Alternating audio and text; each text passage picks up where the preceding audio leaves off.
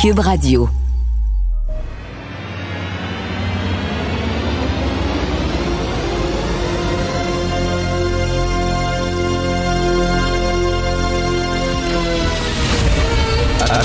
Attention, cette émission est laissée à la discrétion de l'auditeur.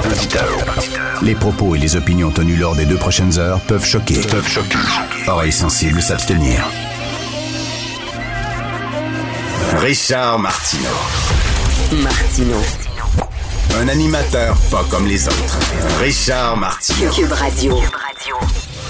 Alors, bon vendredi, tout le monde. Bien sûr, on va parler du débat d'hier, aujourd'hui, surtout tantôt, là, avec la rencontre Jean-François Lisée, Thomas Mulcair. On va passer euh, chef après chef.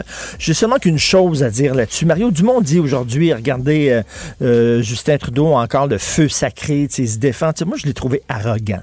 Je l'ai trouvé arrogant. Il coupait la parole à tout le monde.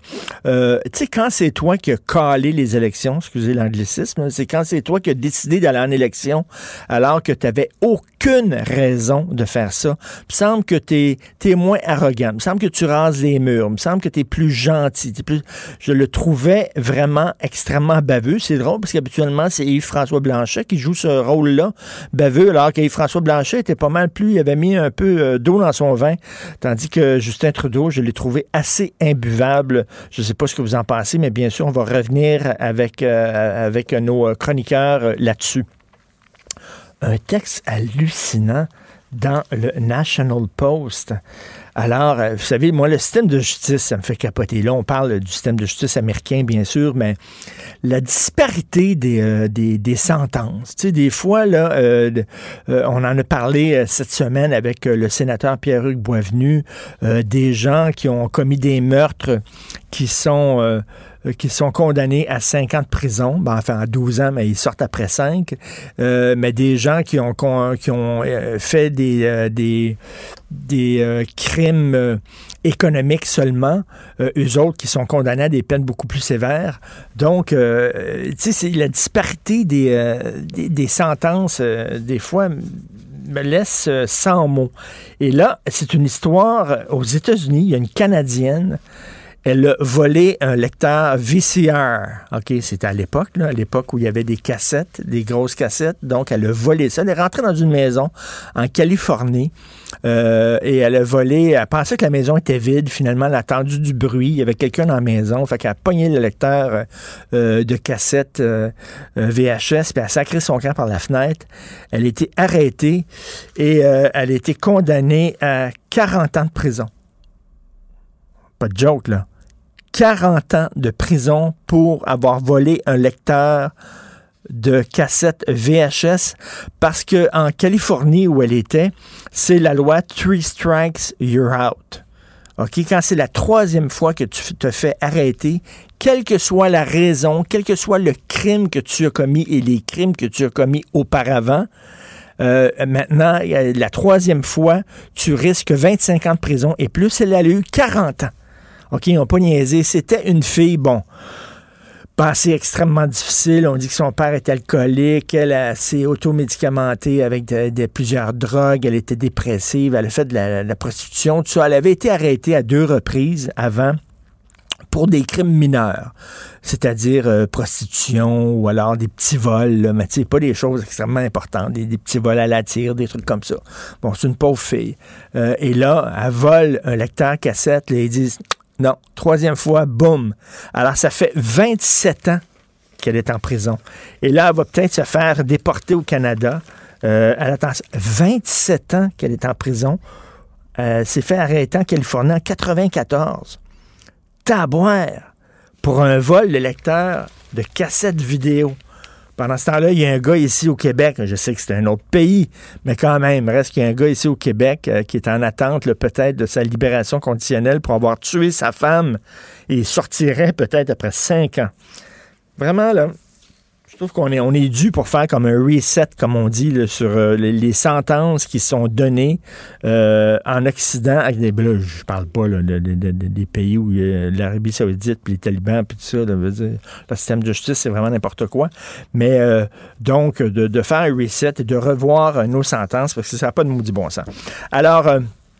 la ministre McCann, le ministre de l'Éducation supérieure, euh, qui euh, vraiment se pose des questions. Comment ça se fait que nos euh, étudiants au cégep et nos étudiants à l'université maîtrisent si mal le français? Ben, c'est très simple. C'est parce qu'on pèle par en avant.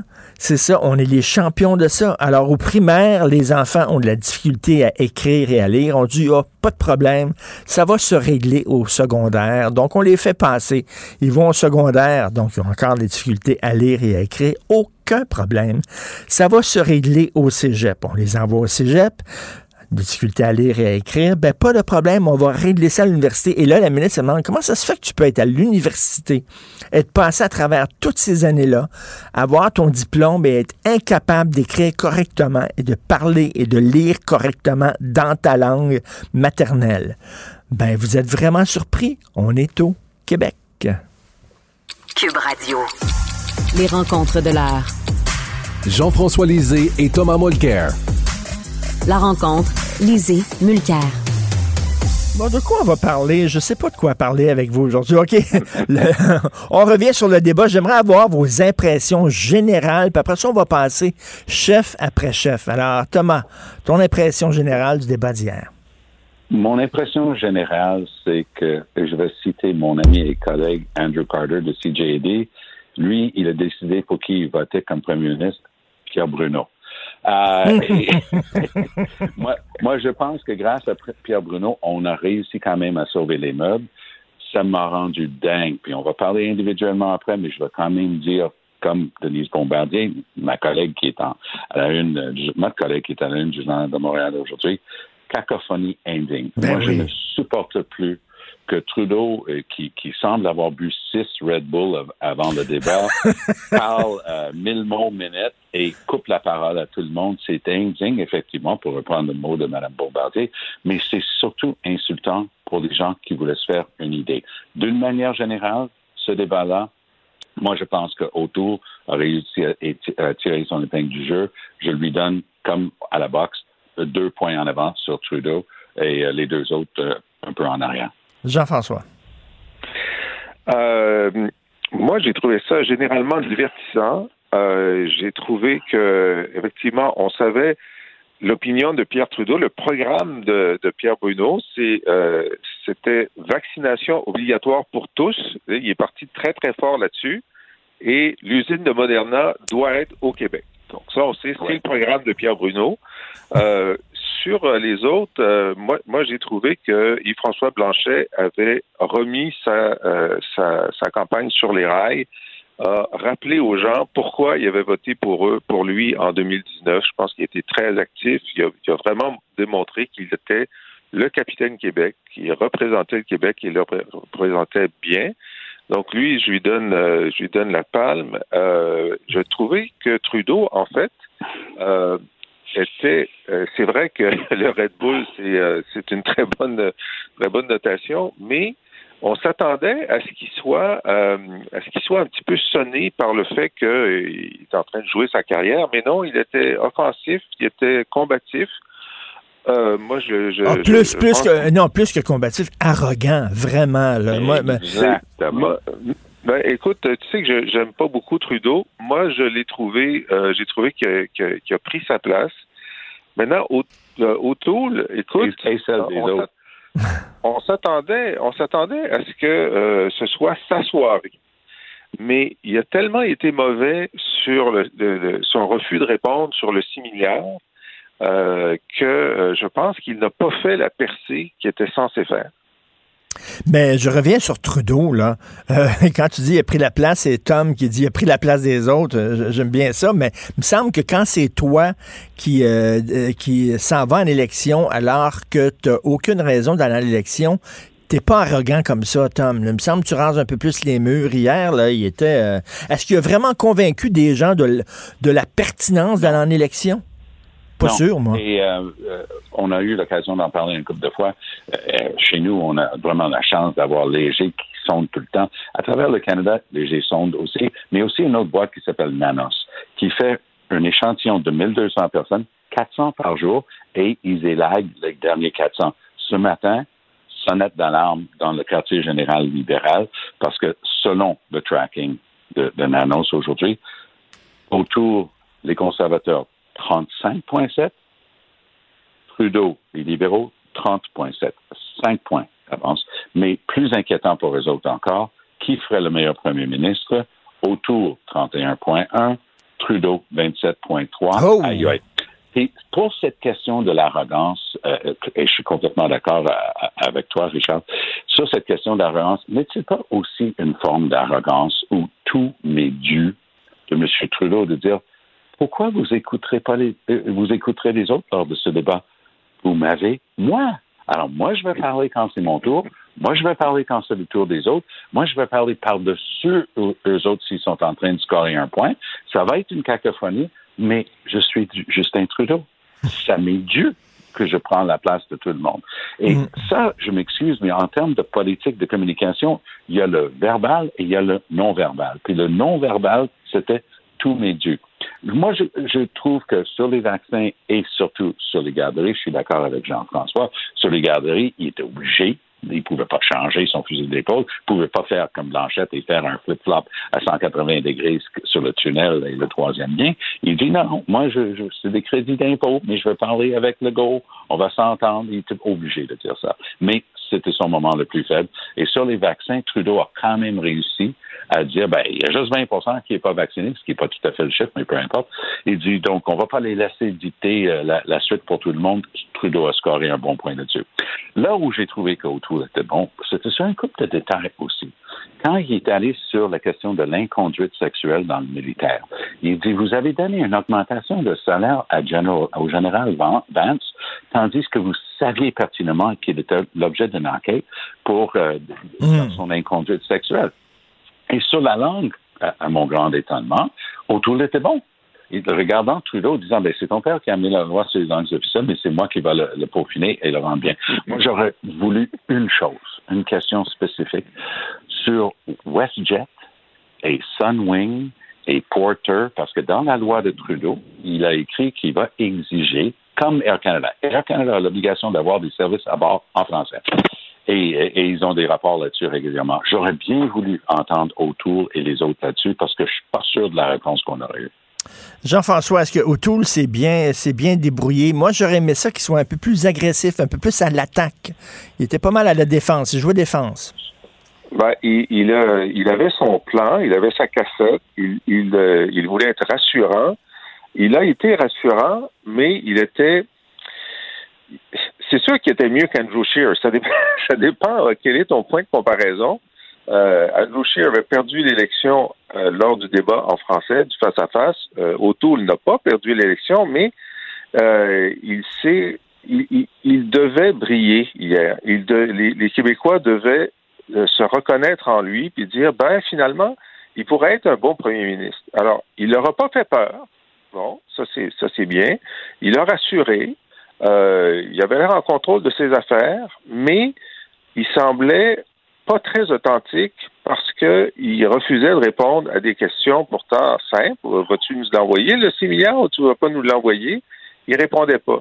Sur les armes de, sur les armes, ben écoute, il a, il a vraiment patiné parce que c'est bien écrit dans son programme qu'il euh, va abolir la loi qui, euh, qui rend qui interdit les armes d'assaut. OK, donc là-dessus, là-dessus, euh, il avait il a menti donc hier parce que Justin Trudeau dit non, non, non, c'est dans votre programme, page 90 dans votre programme, et lui, Auto disait non, c'est faux, totalement faux. Donc tu dis, Jean-François, qu'il a menti, Aaron Auto. Ben, il, il, a menti, ou bien il y a quelque chose qu'il nous a pas dit, parce que effectivement, ils disent qu'ils vont la loi qui interdit les, les, les armes d'assaut, il va l'enlever, mais il va le remplacer par une nouvelle catégorisation, mais il ne nous a pas dit lequel. Hier, il a dit, ben, ça va être, les armes d'assaut vont être interdites. Ah bon?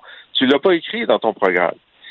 Euh, généralement, écoute, autour, je pense, je, puis je suis d'accord avec Tom que dans le reste du Canada, euh, la tendance est forte euh, et O'Toole est en train de, de, de devenir l'homme à battre parce qu'il a dépassé Trudeau. Est-ce que au Québec, euh, sa, sa, montée va se poursuivre? Peut-être, mais pas autant que il aurait pu. Il, ce serait le cas s'il avait mieux performé. Maintenant, je, je vais revenir sur un, un, un point précédent sur Trudeau. Écoute, le départ canon dans les premières minutes, euh, la question est posée sur la vaccination obligatoire et euh, euh, Blanchet change de sujet et dit quelle est la pertinence d'élection. Et là, il met Trudeau sur la défensive complètement sur le fait qu'il ne devrait pas y avoir d'élection. Les autres chefs ont tous dit aussi qu'il ne devrait pas y avoir d'élection. Et quand Bruno est revenu sur le fait que, ben, qu'est-ce qui va se passer? Si vous êtes minoritaire, puis Trudeau dit, ben, ça, ça, se peut qu'on soit encore en élection d'ici un an et demi, ben deux ans. Il fait en sorte que ce sujet-là de la pertinence d'élection, qui, qui, est dramatique pour lui, continue à être le sujet du débat. Et ça, c'est terrible pour lui. Terrible. Hmm. Oui, c'est terrible pour lui. Et c'était un des meilleurs moments des François Blanchette. Parce que Trudeau avait avalé sa cassette, il était tout prêt, il disait Ah, ben, on a besoin d'une élection maintenant parce qu'il y a des grandes choses à décider pour l'avenir, donc on a besoin d'une élection maintenant parce que la pandémie à la sortie, il faut décider. Donc on a besoin d'une élection maintenant, quoi qu'il en soit. Blanchette de le regarder et dire Ah, ouais, si, vous étiez majoritaire, vous auriez déclenché des élections maintenant parce qu'il faut hmm. prendre des grandes décisions. Réponse de Trudeau, euh, euh, euh pas capable et, de répondre. Et, Tom, j'ai l'impression que François Blanchet t'a écouté parce que tu disais cette semaine que tu, le trouvais trop arrogant, trop baveux, qui, qui s'aimait beaucoup, qui s'écoutait parler. Puis j'ai l'impression qu'il t'a écouté, Tom, puis euh, il était un peu Je pas sur les à lui donner ce conseil-là gratuit, mais effectivement, et, et, et il a beaucoup de verve il est très vite et il est très vif.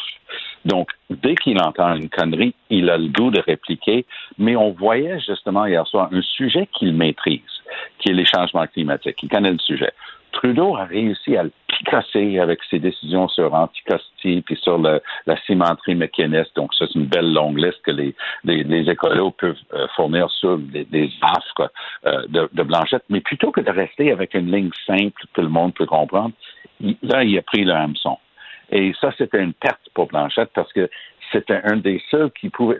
Signe est bon là-dedans aussi. Trudeau, ça, c'est l'autre côté de la médaille de ce que Jean-François vient de dire. C'est-à-dire que c'est quoi la raison de l'élection, c'est quoi la raison de l'élection, mais l'autre côté de la médaille, c'est tu as eu six ans pour faire tout ça. Hmm. Tu as eu six ans pour faire quelque chose pour l'environnement et les changements climatiques. Tu n'as rien fait. Et, ça, c'est un, filon très riche à miner pour euh, les, autres chefs de parti. Mais tu as eu six ans puis tu rien foutu. Arrête avec tes, histoires de s'il faut maintenant commencer à penser à ce qu'on va faire. Chaque fois qu'il montre Pablo Rodriguez dans une pub, j'ai le goût je roule les yeux, disant mais il a fait quoi, Pablo Rodriguez, depuis six ans, à part être ton, ton gars de bras euh, à la Chambre des communes? Et je vous écoute, a aucun de vous deux qui parlait de Jang Meat comme s'il n'était pas là, et c'est révélateur. Hein? Il n'était pas là dans la deuxième moitié du débat. Et, et ça, c'est intéressant parce que j'ai encore plein de chums qui, avec qui on a travaillé au NPD à l'époque, puis le monde me disait, au début, il était bien, souriant, il avait quand même, c'est lui, je dirais, qui, qui avec Blanchette, a le mieux squeezé Trudeau sur la pertinence ou pas d'une élection. Il était très bon là-dessus. Mais la deuxième moitié du, débat, je regardais s'il n'était pas caché en arrière d'une plante quelque part. Il n'a presque pas parlé dans la deuxième partie du débat. Il était juste pas là. Et euh, même s'il a eu un bon moment, parce que Blanchette a décidé de ramener euh, ce prof de l'Université d'Ottawa, le gars, il cherche tout le temps de l'attention en, disant ses, ses sornettes. Puis là, tout d'un coup, dans un débat national, on évoque son nom. Le gars, il, hmm. doit, il doit se pincer. Ben oui. c'est pas ça l'enjeu, Tom. L'enjeu, c'est que euh, il y a un, député de, de, de Singh qui a, qui a approuvé ce qu'Attara disait, et Singh a refusé de, de, le, de le dénoncer. Et, le gars s'est jamais excusé. Alors c'est ça, c'est que c'est sur cette question-là du, des accusations de racisme et le fait que Singh personnellement a traité euh, le leader de, du bloc de racisme et qui n'a pas voulu s'excuser jamais. Pour croire une seconde que les gens qui écoutaient ce débat hier soir, qui voulaient juste avoir de l'information pour se faire une idée pour l'élection, que le commun des mortels qui regardait ça savait qui était le professeur apparent de l'Université. Toi, Ben, t'es un écoute, euh, ça a été pas mal dans es- les journaux, mais- Ah, non, non, non. Pierre Bruno- Attends, c'est- il faut quand même rester avec des trucs que le public est capable de suivre. Là, Ben, tu les- le public complètement dans les ornières de- du détail. Moi, moi, je suis ça. Moi, je sais qui c'est Attaran. Je sais qu'est-ce qu'il a écrit. Je sais quel député de Hamilton a dit telle affaire. Mais est-ce que c'est ça qui va aider le public Ah, en à cas- avancer? En tout cas, Trudeau, Justin, Trudeau a refusé? Justin Trudeau a refusé de nommer son nom. Ça, c'était. Ouais. Euh, Oui, Ben, Jean-François. Pierre Bruno, Pierre Bruno, qui est quand même euh, un bon représentant de, de, de ce que de ce que les gens en général euh, de ce qui les intéresse, lui a posé la question. Il, il a lancé le débat. Est-ce que euh, les accusations de racisme contre le Québec, les gens en ont assez? Alors, donc, il a placé le débat. Et ensuite, et François Blanchet ben, dit justement, Monsieur Monsieur Singh a traité de raciste un, un bloquiste. Puis son député défend quelqu'un qui dit que François Legault est suprémaciste blanc. On est exactement dans le sujet. Euh, Singh n'a pas répondu directement à la question. Il a fait euh, comme la Vierge offensée que franchement, euh, non, on ne devrait pas lui poser cette question. Mais c'est un vrai sujet. Et toute cette question du Québec bashing, d'ailleurs, il y a un sondage de Léger qui montrait que la majorité des Québécois trouvaient que c'était grave, le Québec bashing. Et M. Singh, euh, je veux dire, était, euh, avait, avait des comptes à rendre, je trouve. qu'on se comprend. Moi, je suis pas en train de dire que c'est pas un, un sujet important. Au contraire, je sais que c'est un sujet de toute première importance. Mais ce que je dis à la, à la place, Jean-François, c'est la chose suivante. C'est qu'est-ce que le commun des mortels devant son écran de télé, en train de- d'entendre parler tout d'un coup de professeur Attaran de l'Université d'Ottawa, le monde dit What the? De, de- de- de quoi on parle? Et là, le monde, on essaie de les amener. de- le monde dit souvent, je suis pas la politique, je me fais une idée à la dernière minute. Là, quand, quand autour dit, hey, t'as donné une augmentation de salaire à un général qui était sous enquête pour euh, inconduite sexuelle, là, le monde dit, ouais, c'est intéressant. Trudeau Oui. dit, hey, chèque de 6 milliards pour les garderies, euh, tu sais, est-ce que J'ai- tu vas le donner ou pas? Il score. J'ai très hâte de voir euh, les, les- prochains. J'ai hâte de voir les prochains sondages au Québec pour voir si la Moi balance aussi. a changé. Merci beaucoup, messieurs. On se reparle euh, la semaine prochaine, lundi. Bon week-end. À bientôt. Martineau, il n'y a pas le temps pour la controverse. Il a jamais coulé l'eau sous les ponts. C'est lui qui la verse. Vous écoutez Martineau. Cube, Cube Radio. Cube Radio. Cube Radio. En direct à LCN. Salut Richard. Salut Jean-François. Alors, qu'est-ce que t'en as pensé du face-à-face d'hier soir? Écoute, premièrement, deux choses. hein. Je voudrais, euh, premièrement, dire que notre confrère Pierre Bruno était au sommet de sa forme. Je lui Comme lève mon chapeau. Non, mais là, vraiment, une job spectaculaire. Il en a pas laissé passer une des sous-questions ça. extraordinaires. Et je veux souligner le fait que M. Singh et M. O'Toole, leur français s'est vraiment amélioré. Et je ne vais pas les remercier parce que c'est la moindre des choses que quelqu'un qui brigue le poste de premier ministre du Canada parle français, mais quand même, il faut le souligner, euh, leur français est vrai, s'est vraiment amélioré. Écoute, on va y aller chef après chef. Justin Trudeau, il y a des gens qui disent qu'il était passionné. hein, c'est euh, ce que notre confrère Mario Dumont écrit. Il était passionné. Il y a encore le feu sacré. Je l'ai trouvé arrogant, quant à moi. Euh, il coupait Ah les autres sans cesse. euh, vraiment.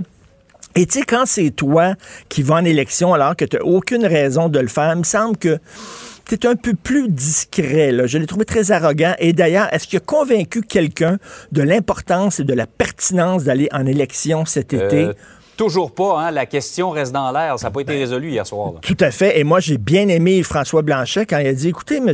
Trudeau, vous dites que le, le gouvernement ne fonctionnait pas. Je suis désolé, mais à quelques reprises, j'ai même appuyé des propositions libérales parce que je trouvais que c'était de bonnes propositions. Il dit ça fonctionnait, le gouvernement. Là. Ça allait bien. Il n'y avait aucune raison d'aller en élection. Alors, là-dessus, je trouve que vraiment, il s'est très mal débrouillé. Euh, Aaron O'Toole, je suis un chef conservateur. On dirait qu'il y a un moule pour les, les chefs du Parti conservateur. Euh, Stephen même. Bonjour, je suis Stephen Harper. Après ça, c'était Bonjour, je suis Andrew Scheer. Et là, c'est Je suis Erin O'Toole. Il y avait un sourire. On dirait que c'est des Stormtroopers dans Star Wars. Là, tu sais. Ça manquait peut-être un petit peu, effectivement, d'émotion. Oui, mais bon, il a montré quand même euh, qu'il Ouais. euh, pouvait être un premier ministre. Et je crois que les gens qui avaient peur d'Erin O'Toole, peut-être, ont été un peu calmés dans leurs craintes. Euh, Lorsqu'on voit à quel point c'était mauvais Andrew Scheer, il a fait quand même mieux que M. Scheer. Et bien sûr, tout le monde le souligne aujourd'hui sur les garderies. Par contre, il était vraiment dans les cordes. Il y avait de la difficulté à répondre. Mais tu sais, bon, il n'a pas à, à rougir de honte de sa... Mais tu sais, comme au Québec, on le sait, nous autres, on a besoin de gens sympathiques, chaleureux, ça. passionnés et tout ça. Et il est vraiment comme un bonhomme plaido, là. Hein, Comme ça, là, Ouais. un peu, là. Alors, Est-ce que le, le mot anglais stiff serait euh, de mise? ah, tout à fait. Complètement. Mais il avait un beau sourire quand même. Et François Blanchet qui a retrouvé son X, qui a retrouvé son mojo. Mauvaise campagne, mais en débat, il est fantastique. Il est super bon. Je pense qu'il s'est bien défendu hier. Euh, il a dit que euh, au cours euh, des derniers mois, le Québec a obtenu des gains, etc. Donc, il était bon, moins baveux qu'à l'habitude. hein. Je trouvais que c'était Justin Trudeau qui faisait son Yves-François Blanchet hier. Ouais. là. Euh, beaucoup, moins peut-être quand M. Blanchette a lancé euh, Fais-toi pousser une colonne. Oui. Et M. Blanchet parlait d'environnement lorsqu'on sait que, comme ministre de l'Environnement, mettons que son bilan n'était pas spectaculaire. C'est assez particulier, mais je trouve qu'il s'est retrouvé un peu, M. Blanchet. Et euh, quant à Jack Meeting, euh, Jack Meeting, on le dit tout le temps, hyper sympathique. D'ailleurs, hein, son, son turban Ouais. bleu hier, d'un bleu, bleu Québec. là, il est allé manger de la poutine juste avant. Malheureusement, il n'a pas eu le temps de faire un set carré aussi pour montrer qu'il est un vrai Québécois. mais ça va peut-être être la prochaine fois. Non, mais, et euh, il est très sympathique. Mais moi, je le verrais plus comme capitaine d'une équipe de boulingrin, par exemple. Il serait... je, je, je sais pas si en politique, il a vraiment sa place et tout ça. Mais bref, je me demande hier, euh, hier là, les gens qui regardaient ça, est-ce que vraiment ils ont changé d'idée? Y a-tu quelqu'un qui dit, ah, moi, je votais bloc, mais je vais voter conservateur, ou Ah, moi, je vais voter libéral, mais tu je pense pas qu'ils ont changé d'idée. Comme me disait Thomas Mulcair tantôt, il y a quelques minutes, à Cube Radio, il dit, moi, je pense que je vais voter Pierre Bruno. C'est ça qu'il a dit. Il y a des gens qui me disent également Oui, ce matin. Je, je pense que c'est Pierre Bruno qui s'en est le mieux sorti hier de ce débat-là. En tout cas, on va voir ce que ça va provoquer dans la campagne dès aujourd'hui. Ça va donner un air d'aller peut-être à certains. Euh, par ailleurs, euh, Richard, ta conjointe, Sophie, très connue publiquement, a vécu toutes sortes de péripéties à ce qu'on appelle le Jewish, l'hôpital général juif. L'hôpital général, oui, écoutez, il y a plein de gens qui ont des problèmes avec le système de santé. Vraiment, ce qu'elle a vécu, c'est mineur par rapport à ce que certaines personnes peuvent vivre à la maison. Je comprends ça, là. Mais rien, rien qu'un truc, là, on dit, on parle beaucoup de l'importance du français, le déclin du français à Montréal, puis il y a des anglophones qui disent, c'est pas vrai qu'il y a un déclin du français. C'est pas vrai que vous avez de la difficulté à vous faire servir en français. Vous vous plaignez la bouche pleine. Et quand elle avait besoin d'une opération, elle est montée d'urgence, elle est allée à l'hôpital juif de Montréal. Les soins sont très bons, hein. c'est très bien fait soigner, mais pour obtenir des soins en français, Jean-François, c'était la croix et la bannière. Le résident ne parlait pas, euh, ne parlait pas euh, français. Les deux chirurgiennes qu'elle a rencontrées ne parlaient pas français.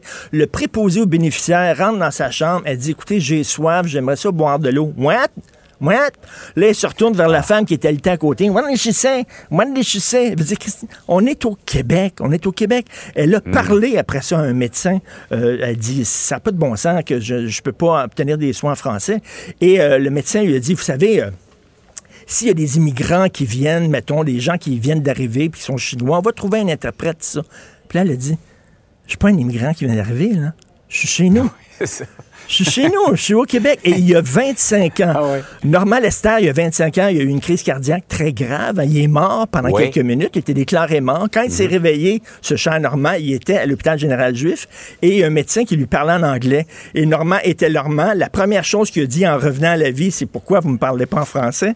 Et, et- et le médecin lui a dit, vous êtes dans un hôpital anglophone, je vous parle en anglais. Non, l'hôpital général juif est un hôpital québécois et on a le droit de se faire soigner en français. Elle a interpellé le ministre Dubé, euh, Sophie, sur euh, Twitter. Le ministre Dubé a répondu en disant, vous avez tout à fait raison, c'est totalement inacceptable. Donc, on est ici Donc, chez il nous. reste là. encore. euh, ah oui, il reste encore des pas à faire pour euh, que le français soit respecté Oui, un peu partout, surtout dans la région de Montréal. Tout à fait. Bon week-end tout le monde. Excellent Hey, week-end. bonne fin de semaine, Richard, à lundi. Salut à lundi. Martino, souvent imité, mais jamais égalé. Vous écoutez Martino. Cube, Cube Radio.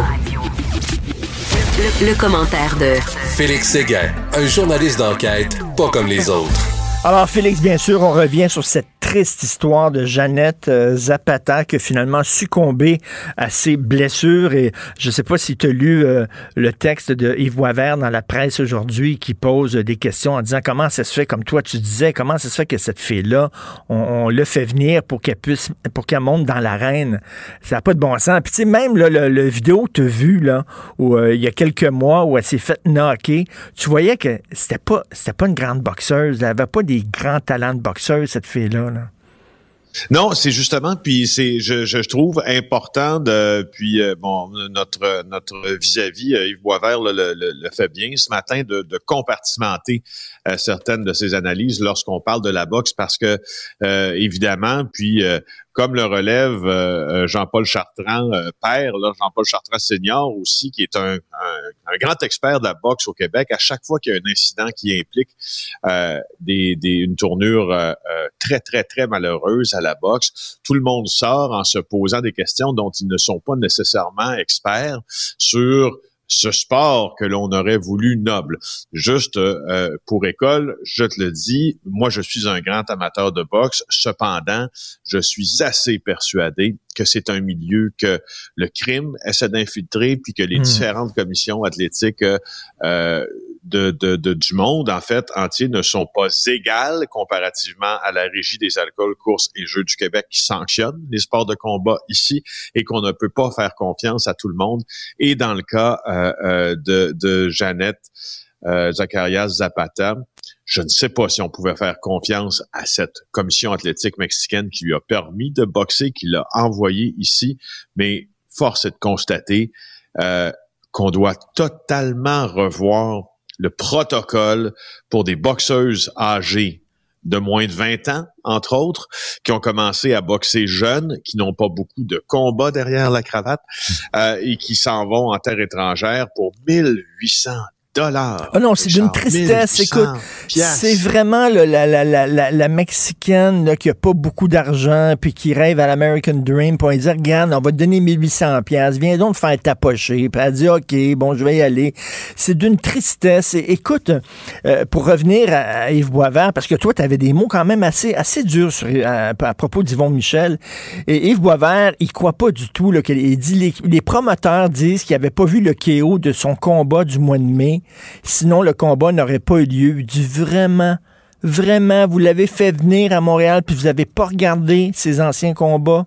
Il y a de la difficulté à croire ça et j'imagine que toi aussi, tu as de la difficulté à croire moi, ça. Moi, je, je t'ai déjà dit d'ailleurs que je ne croyais pas du tout, du tout, euh, et que je remettais en doute sérieusement les versions d'Yvon Michel euh, et de son groupe, là, du groupe Jim, lorsqu'il affirme que euh, que- que- qu'on n'avait pas vu ça, puis qu'on pensait avoir un combat réglo.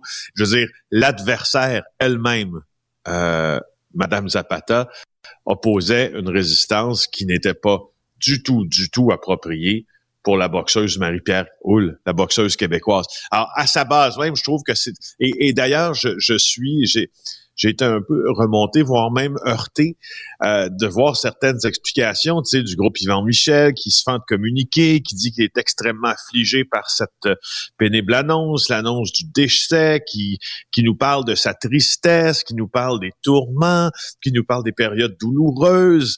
Euh, je, je- c'est drôle. Moi, je- trouve que ça, ça me forcerait comme promoteur de boxe à beaucoup plus d'introspection. Euh, parce Mm. qu'on a une des meilleures commissions athlétiques ici dans le monde, qui est regardée d'ailleurs avec envie par celle de plusieurs pays étrangers. C'est Jean-Paul Chartrand qui l'explique ça. Euh, tu te rappelles de Jean-Paul Chartrand qui, Ben oui. qui a commenté Ben oui. longtemps la boxe chez nous aussi?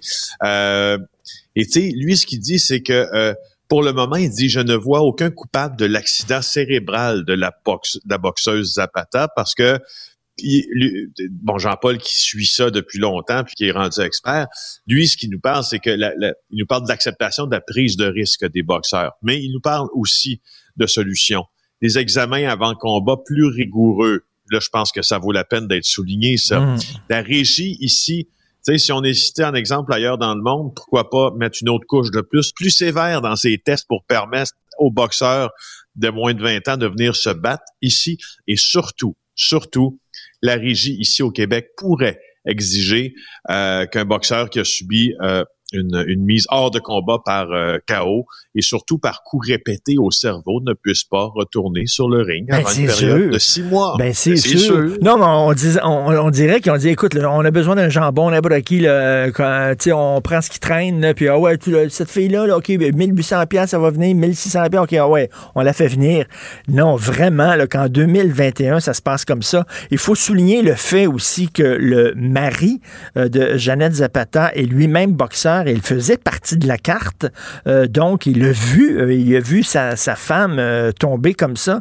Et écoute, évidemment, c'est une, tragédie pour, pour les, proches de cette boxeuse-là. Mais t'imagines comment se sent Marie-Pierre Roule? Non, non, je veux même pas imaginer. Tu sais, le dernier boxeur qui est mort à rendre l'âme, si tu veux, au Québec, là, dans le cadre d'un combat organisé puis sanctionné, là, c'est Cleveland Denis en 1980. Et là, c'est Jeannette Zacharias Zapata. Oui, oups. On a perdu. Euh, ah. Oui, Félix. Joule. C'est la boxe. Alors, euh, je, je pense qu'on on, ça, ça, a coupé un peu hein, nos, oui, derniers, oui, euh, oui. nos derniers propos. Ben, je disais juste que le, tu sais, le, le dernier boxeur à rendre l'arme au Québec dans un cadre sanctionné, sportif sanctionné, c'est Cleveland Denis en 1980. Ben Et là, euh, euh, la boxeuse Hull, euh, doit se sentir, écoute, ça fait, tu sais, là, je veux dire, ça va faire maintenant 40 ans, là, doit se sentir coupable, mais coupable, ah. moi, je, je voudrais pas être dans ces shorts. Heureusement, heureusement, tu sais, on, on, a beau dire, on a beau faire, j'espère que l'enquête du coroner euh, qui, euh, qui, a, qui, a, été officialisée, là, on, on, a communiqué d'ailleurs, le coroner a dit qu'il était pour se pencher sur la question on pourrait peut-être pourrait-on élargir le mandat de l'enquête du coroner en en faisant une enquête publique du coroner. C'est arrivé dans quoi? C'est arrivé dans le décès de Joyce Echaquan, n'est-ce ben pas? Oui. Ben euh, Pour qu'on puisse, euh, pour que parce que les coronaires au Québec impriment souvent euh, la trajectoire des changements dans certains sports, dans certaines pratiques. Alors, je, je peut-être que ce serait peut-être à considérer. Mais je reviens au promoteur. Là. On n'avait pas vu des vidéos de son dernier combat au mois de mai. Ben, c'est pas une excuse. Au contraire, ben tu dois voir les vidéos des combats des gens que tu fais venir. Voyons. Tu sais, c'est pas une excuse. Je le savais pas, n'est pas une excuse. Non, non, justement, puis je suis d'accord avec toi. Ce qu'on sait du groupe Jim aujourd'hui, c'est que la carte euh, de boxe qui devait être présentée dans deux semaines est remise à une date indéterminée. Il y a Oscar Rivas, il y a Marie-Ève qui devait se battre dans des combats de championnat du monde. Alors le groupe Yvon Michel a décidé de remettre ce gars-là, dit-il, par respect pour Jeannette Zacharias Zapata, sa famille les fans de boxe, peut-être que le respect élémentaire aurait été de regarder un peu plus quel était le parcours de cette euh, jeune fille-là avant de la faire venir ici. Écoute, en début d'émission, je parlais d'un texte, c'est dans le National Post aujourd'hui, une Canadienne qui croupit en prison en Californie. En 80, écoute, 94, en 1994, elle a volé un lecteur de cassette VHS, c'était ça l'époque. OK, elle a volé un lecteur de cassette VHS, a été, a été condamnée à 40 ans de prison. Wow. Non, non, mais c'est pas, c'est pas comme euh, au Guatemala ou en Arabie Saoudite. là. C'est en Californie et là, ça fait 27 ans qu'il est en prison. Et ils vont peut-être l'extrader au Canada. 27 ans en prison, mon gars, pour un vol de lecteur de cassettes ah, vidéo. Aïe, aïe, aïe, aïe, aïe, aïe, aïe. Écoute, c'est vraiment incroyable. Parce que là-bas, Californie. probablement pas fait de prison au Québec pour, pour le, même, le même crime si elle n'était pas une récidiviste en la matière. Ben, écoute, là, elle n'aurait même pas 27 ans en prison si elle avait tué du monde au Québec. C'est ça, exact. Parce, qu'en Californie, c'est three strikes, you're out. Et elle s'était fait arrêter avant pour prostitution, des vols mineurs, etc. Et là, elle s'est fait arrêter pour un vol qui est quand même mineur, l'électeur. Mais là, les autres s'en foutent. Ça fait trois fois que tu es arrêté. Bam, 40 ans de prison. Wow. Wow. C'est quelque chose. C'est quelque chose. Et euh, alors, nous autres, on est très laxistes, on donne des, des, des, des sentences bonbons. Là-bas, c'est le contraire, ils sont trop sévères. Écoute, parle-moi de cet anti-vax qu'on voit partout. Dans toutes les maudites manifs, il est là. Et là, il y a, écoute, il y a, combien de contraventions, là? Il y, en a pour 35 000 mon Richard. François Amelaga Bitondo, c'est celui qui portait d'ailleurs, hein, l'étoile jaune. Ben oui. On l'a pas vu là, récemment avec son étoile jaune, mais c'est lui qui portait l'étoile jaune, ce qui nous, a raison, scandalisait. Euh, le DPCP a confirmé à mon collègue euh, Francis Pilon, euh, qui écrit dans le journal aujourd'hui, que notre ami Bitondo a reçu 23 constats d'infraction en vertu de la loi sur la santé publique depuis le début de la pandémie. Chaque ticket 1546 dollars plus les frais pour un grand total de 35 558 dollars. Et là, euh, il n'y a pas juste ça qui lui pend au bout du nez. Euh, il y a quatre dossiers au criminel aussi. Donc là, c'est une autre affaire quand tu quand tu t'en vas devant de, devant le tribunal, puis c'est au code pénal euh, que tu es accusé par rapport à des événements qui sont déroulés en juin. C'est lui qui avait entré dans un Canadian Tire avec un groupe qui n'était pas masqué. Deux fois de suite, il a fait ça. Alors, il y a eu quatre accusations criminelles pour avoir troublé la paix. Euh, et c'est lui qu'on a vu, sauf si, ma mémoire est fidèle, c'est lui que l'on a vu aussi tenter d'interrompre le point de presse de Christian Dubé, n'est-ce pas? Ah, il, est, mais il, est partout. Il me fait penser à Zelig, le, film de Woody Allen. tu sais, là, le, le, gars apparaît aux côtés de Mussolini, aux côtés, tu, tu le vois partout à travers l'histoire, là, à côté de Napoléon. Euh, tu regardes une photo du pape, whoop, tu vois le gars en arrière, puis tout ça il me fait penser à Zelig. J'ai rien à répondre à ça, parce que la, référence est trop drôle et trop juste, alors. aïe, aïe, aïe. Il est partout. Là, tu veux me parler, tiens, c'est rare, ça. Tu veux me parler un peu d'économie. Euh, alors, Justin Trudeau qui se fait varloper par un, membre du clan des Marais. Habituellement, les, les Desmarais, ils flattent le Parti libéral euh, canadien dans le sens du poil. Ben c'est ça, je trouvais que je trouvais qu'il y avait quasiment une querelle familiale quoi? Euh, Paul Desmarais euh, the third, donc le premier VP euh, chez Power Corporation, qui est le PDG de Sagar aussi. Sagar est une filiale hein, euh, de Power. Alors il a lancé quand même un pavé dans la mare mercredi, s'en est pris au premier ministre Trudeau dans un message assez virulent qu'il a supprimé assez rapidement. C'est Sylvain euh, Larocque qui rapporte ça.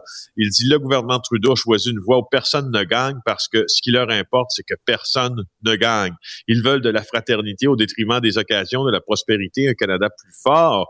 Alors, euh, je voulais juste souligner que, tu sais, c'est, il y a quelque chose ben dans ça qui, qui, qui, qu'on dirait qu'on n'a jamais vu ben un oui. membre de la famille des Marais qui critique le Parti libéral. Non, non, mais là, ça, ça, va mal au Parti libéral si tu perds l'appui de la famille des Marais, là, qui, euh, de toute façon, sont toujours, toujours en train de te flotter dans le sens du poil. Bon, bon, bon week-end, excellent week-end, Félix. On se reparle lundi. Bye. Ça marche, au revoir. Salut. Alors, est-ce que... Pour une écoute en tout temps, ce commentaire de Félix Séguin est maintenant disponible dans la section balado de l'application et du site cube.radio. Tout comme sa série balado Narcos PQ, qui dresse un portrait de l'industrie criminelle à travers des entrevues avec de vrais narcotrafiquants. Cube Radio. L'émission de Richard Martineau est aussi un balado. Écoutez au moment qui vous convient en vous rendant sur l'application ou le site cube.radio.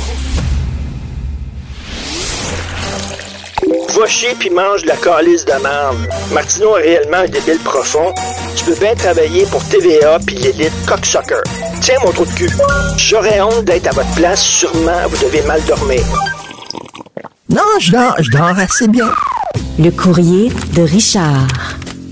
Alors, je reçois beaucoup de textes, de messages de la part d'Antivax. J'ai décidé de les partager avec vous parce que vous êtes des amants de la littérature, vous êtes des amants de la langue française. Vous allez voir que c'est beau quand même, la, poésie, la maîtrise, la maîtrise de la langue chez les Antivax. Alors, je commence certains messages euh, que j'ai reçus. Alors, Pascal Terrien, parce qu'il faut les nommer. Ces gens-là ont pris la peine d'écrire, ils ont travaillé fort, donc il faut, faut saluer quand même euh, la poésie de ces gens-là. Pascal Terrien qui m'écrit Mange de la crise de merde, calice de vidange. J'aimerais voir un, débat entre Pascal Terrien et Mathieu Boccoté, parce qu'on voit, on sent que Pascal, les, arguments, les références euh, politiques, philosophiques, littéraires, donc, mange la crise de merde, calice de vidange. Alors, cette semaine, je me suis fait venir des côtes levées de Saint-Hubert, puis j'ai reçu un club sandwich. Alors, j'ai rien qui écrit comme ça en joke, c'est pas, pas une tragédie mondiale, j'ai rien qui écrit sur Facebook. il me semble que des côtes levées, ça vient pas avec trois tranches de pain puis tu c'est tout. Alors, euh, Yannick Desrosiers m'a écrit Fais-toi à manger prétentieux. Moi et ma conjointe, on travaille, on travaille plus de 18 heures par jour. J'ai deux business à faire virer, puis on se fait à manger. Alors, ces enfants, ils mangent du manger maison. Ils sont chanceux.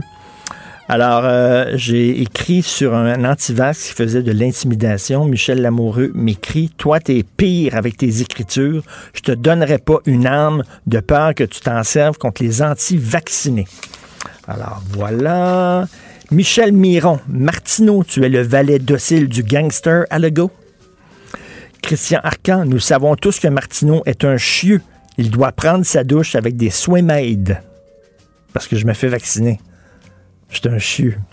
Alors, Marcel Côté, pourquoi tu ne parles pas des Ismaéliens qui se ramassent à l'hôpital suite à la vaccination? Les Ismaéliens, ça, ça vit en Ismaélie.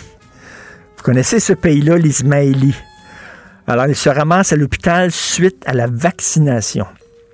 Cédric Danjou, je ne sais pas s'il vient d'Anjou, Cédric Danjou, J'aime mieux quand tu bâches l'islam radical, la COVID fait moins de morts par année que la cigarette. Je ne savais pas que le cancer du poumon était contagieux.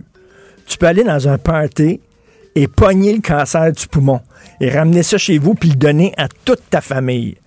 C'est vrai. Non, mais il y a, M. Danjou, il, y a, quelque chose là. Il dit, Michel Couillard, il n'y a malheureusement pas de vaccin contre l'ego démesuré de Richard Martineau. Non, il y, a, il y a un vaccin contre mon ego démesuré, il s'appelle Sophie Durocher.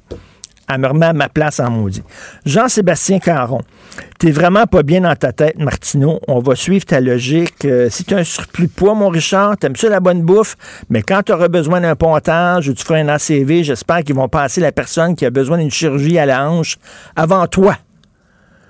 Parce que je chialais pourquoi je disais que les, gens qui se font pas vacciner prennent la place des gens qui sont vraiment malades. Mais du tout, t'es gros tu fais pas d'exercice, puis quand tu vas être malade, tu vas prendre euh, la place de quelqu'un qui est responsable. Annabelle Larouche, Martineau, si j'étais ta mère ou ton père, je serais gêné. Tu es un grand malade. Bon, voilà. Euh, tu es indigne de cette tribune et moi, je suis indigné de le constater davantage chaque jour. Ben, indignez-vous, madame.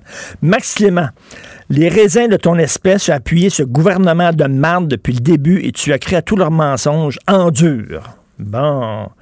Alors, euh, Jean-Claude de Guise, le jour où un antivax va se faire lyncher, tu auras du sang sur les mains. Hmm? Martin Roy, t'es bon pour un autre défi 28 jours de chronique, lèche gouvernement. PKP va bien te récompenser. Et ça, ça revient souvent. Je suis payé. Je suis payé par PKP pour écrire ça. J'ai un téléphone rouge, puis, euh, puis euh, Québécois est payé par le gouvernement. Puis c'est tout un complot. Là. Stéphane Godin, toi, t'es un innocent Martineau comme j'ai rarement vu.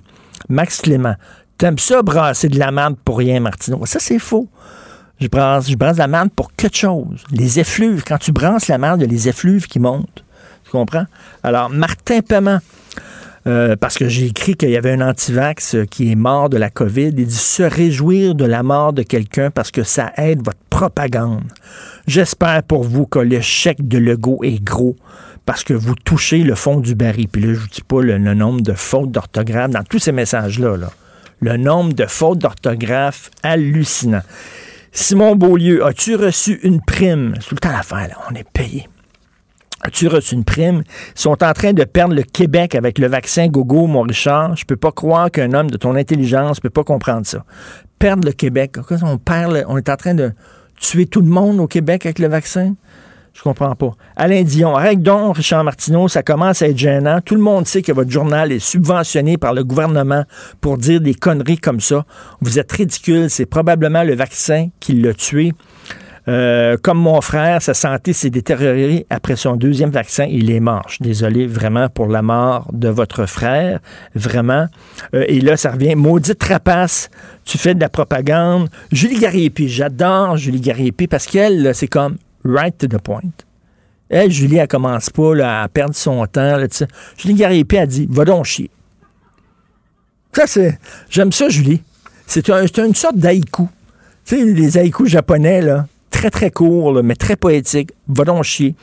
Alors, Bob Rock, Coudon Martineau, travailles-tu pour le gouvernement pour nous inciter à nous faire vacciner? Bonne chance, mon gros. Qu'est-ce qu'ils ont de traiter de gros, tout le monde?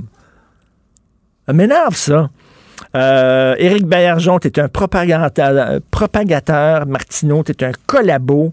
Euh, combien ils mettent dans ta petite enveloppe brune? Encore de l'argent. L'argent, on est tous payés, là, on est toute la gang, là, tout sur un salaire. Bref, écoutez, c'est quelque chose. J'en reçois plein comme ça. Et régulièrement, je vais partager ça avec vous pour montrer à quel point, chez les antivax, le niveau de débat est très, très élevé. Ben oui, on le sait. Martineau, ça n'a pas de bon sens comme il est bon. Vous écoutez Martineau. Cube Radio. Cube Radio. Les rencontres de l'art. Gilles Proux et Richard Martineau. La rencontre Prou-Martineau. Gilles, comment vous avez trouvé votre premier ministre hier? Je l'ai trouvé moins fort que je pensais. C'était un débat cacophonique, j'apprends rien à personne, mais je pense que Justin est sorti graffiné parce qu'il n'a pas réussi à nous persuader ou à nous convaincre sur la précipitation d'une élection Mm. à 612 millions de dollars. RM autour, il dit pas grand-chose, mais, mais, mais, il a quand même gardé une allure d'un futur premier ministre. Peut-être que les sondages lui ont enflé la tête avant le temps, mais il est resté calme. Et moi, Richard, si j'étais un Canadien, si j'étais un Canadien vivant à Vancouver, je serais un admirateur de Jamet Singh. Habile discoureur, sympathique. Très sympathique. Il n'y a pas de doute, il est très habile, c'est un bon manipulateur. On voit qu'il a été élevé dans le pays des charmeurs de serpents et avec sa flûte enchanteresse, il peut étourdir nombre de gens. Quant à Blanchette, il s'est avéré encore une fois le plus habile, le plus solide, à tel point, tu vas dire que je vais loin là, dans une perspective lointaine, n'en déplaise à Mulcair, dans une perspective très lointaine, je le vois peut-être à la tête d'un autre parti du côté de Québec, en l'occurrence le PQ. Ce gars-là démontre une chose, il est inestimable dans le décor politique. On a besoin d'une vingtaine de gars comme lui, c'est-à-dire des gars ferrés, amoureux de leur travail de politicien, bons débatteurs et qui peuvent servir la cause, l'évolution des mentalités. Pierre Bruno, qui a été très bon dans ses introductions, il n'y a pas de doute, il a très bien fait ça. Mais si j'avais été lui ou si j'avais à lui faire un petit reproche, ça serait d'apprendre à dire Hey, c'est assez, laisse l'autre finir sa phrase. Dans ce sens-là, il y aurait eu moins de cacophonie. Je, je fais rien qu'une parenthèse, Gilles. Euh, Jack Singh, il est né à Scarborough, en Ontario. Il est pas né. C'est pas parce qu'il porte un turban. Je vais, Non. vous, je vais vous apprendre quelque chose. Il y a des Sikhs qui viennent au monde ici. Il y a des musulmans Oui. qui viennent au monde ici. C'est pas parce qu'il y a un turban qui vient d'un autre pays. Il est né ici au Canada. Jack Oui, mais euh, il y a peut-être des serpents justement en Ontario, et d'autre part, il a sûrement dans sa lignée culturelle toute la Mais il est, connaissance il- de la culture il est très, orientale. il est très sympathique, mais je pense pas qu'il ferait un premier ministre. Mais cela dit, on veut aller prendre une bière avec, on veut être ami avec lui. Mais euh, on dirait que euh, Yves-François Blanchet était moins, moins baveux et moins arrogant qu'avant. Oui, la critique l'a ajusté, évidemment, il a été habile et puis euh, il a démontré sa fermeté, la connaissance des dossiers. Ce gars-là a l'étoffe d'un premier ministre québécois aisément demain pour être à la tête euh, euh, d'un parti à Québec, c'est pas le PQ un autre, et très bien faire l'affaire comme représentant du Québec, euh, tant dans la fédération que, que dans la francophonie. hein. En tout cas, il est mieux en débat qu'en campagne, parce que sa campagne allait pas très bien là, à, à Yves-François Blanchet, mais en débat, effectivement, euh, il était. et Qu'est-ce que vous pensez du, du français d'Erin O'Toole et de Jack Meeting? Quand même, ils ont fait, ils ont fait des efforts. Leur français s'est vraiment amélioré. Faut, faut le souligner. Ah oui, ça. ah oui, ah oui, ah oui, il n'y a pas de doute. Si tout, euh, tous les Anglos étaient comme ça, Ben oui. pas ceux de, de l'hôpital juif ou euh, de Dawson College, euh, il n'y aurait pas de problème. Au Canada, il y aurait un Canada à deux, évi- évidemment. Exactement. Ce sont des exemples, des modèles à suivre pour nos anglophones et nos, nos allophones euh, au Canada. Qu'est-ce que vous pensez de cette triste histoire d'une boxeuse mexicaine euh, qui décide d'aller au Canada parce qu'on lui donne, c'est quoi, 1600, 1800 dollars pour venir se faire tapocher alors que trois mois avant était, était quasiment dans le coma à cause d'un chaos? Quelle histoire triste triste. nouvelle, ça fait la deuxième fois qu'un boxeur, une boxeuse tombe euh, au Québec. Alors la boxe va être mise au banc encore une fois et Jeannette euh, Zacharia Zapata va, a tombé deux fois en quelque sorte. Elle a tombé dans le ring et elle est tombée hier à l'hôpital Sacré-Cœur. C'est une fin tragique pour 1800 dollars. C'est vrai que 1800 dollars américains au Mexique, ça doit représenter quelque chose, mais euh, t'acceptes vite une somme pour un idéal. qui va être éphémère et elle n'a même pas atteint cette jouissance. Alors la, la boxe qui a déjà eu droit à un procès sur la place publique n'en a pas fini avec les remises en cause de ce sport le plus exigeant parmi tous les sports de la Terre. Kim Clavet, une femme que j'admire beaucoup, une respectueuse athlète et respectueuse citoyenne, on le sait, infirmière de formation, a été la première à offrir euh, ses sympathies à la famille Zapata. Et euh, ça a démontré aussi que la petite qui a gagné, quant à Marie-Pierre Houle, elle a peut-être gagné, mais euh, dans sa tête, en se couchant, elle a sûrement une défaite qu'elle n'a pas à se reprocher. Elle a tout simplement rempli son rôle. Le problème, c'est que l'autre petite, comme tu disais, avait été encantée trois mois auparavant. La rigueur quant à l'envoi de boxeurs ici doit être examinée.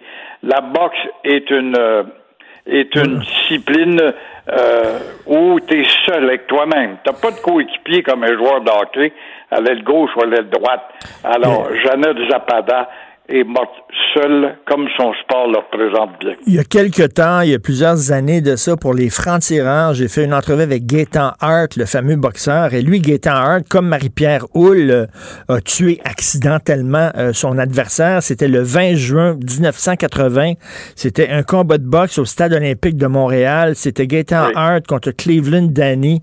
Euh, il l'a tué. Et Gaétan Hart, moi, dans l'entrevue qu'il m'a accordée, il a dit qu'il avait trouvé ça extrêmement difficile de il n'y a pas de doute que tu dors mal par la suite. Et euh, dans le fond, euh, il suffit. Des fois, c'est un lucky punch qui te donne le titre, et d'autres fois, c'est ce même lucky punch qui s'avère un, punch ou enfin un coup de poing. Mais il n'y a pas une responsabilité de la part des, des promoteurs là, que quand ils font venir un boxeur, de, de s'informer sur l'état de santé de ce boxeur-là, sur ses capacités d'encaisser des coups. Visiblement, cette petite fille-là était pas très, très bonne. Ils ont fait venir, je m'excuse, je sais qu'elle elle est décédée, je vais pas lui manquer de respect, mais ce qu'on appelait un jambon, une mauvaise... Si vient temps, va se faire tapocher, l'autre va gagner, Marie-Pierre Roule, puis elle va, va grimper là, des, les échelons sûrement dans sa, elle a eu le feu vert de, sa région, de sa ville, de sa communauté. Euh, elle n'a pas passé à travers euh, les filtrages du Québec, la commission des sports,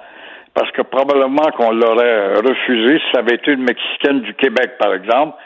Euh, c'est sûr, il y a eu l'apport et on a dû se dire, ben, t'es un jambon, mais tu vas rencontrer une Québécoise, ils sont pas très familiers avec la boxe.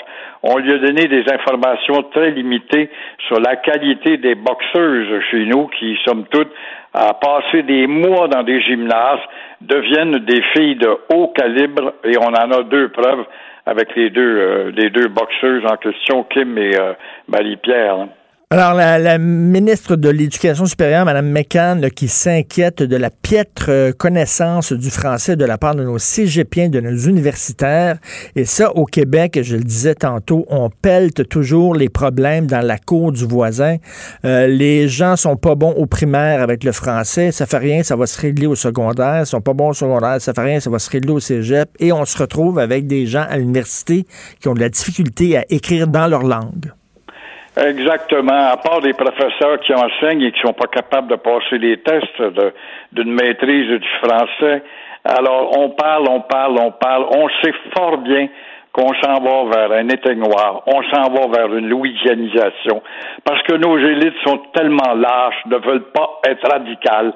Il faut avoir une politique de radicalisme, mais par ainsi, nous sommes des fascistes. Alors, la maîtrise du français n'est pas à la hauteur. Alors, Québec va mettre 450 millions pour faire augmenter la réussite. Est-ce que Québec va aussi mettre au pas euh, les facultés de médecine des universités, euh, du moins McGill, qui forment des médecins, par exemple, pour qu'ils euh, se fassent diplômer avec une connaissance du français si jamais ils vont travailler à l'hôpital juif. Est-ce que va mettre au pas les diplômés du cégep Dawson, le plus gros cégep en Amérique, qui reçoit des centaines de millions du petit gouvernement du Québec?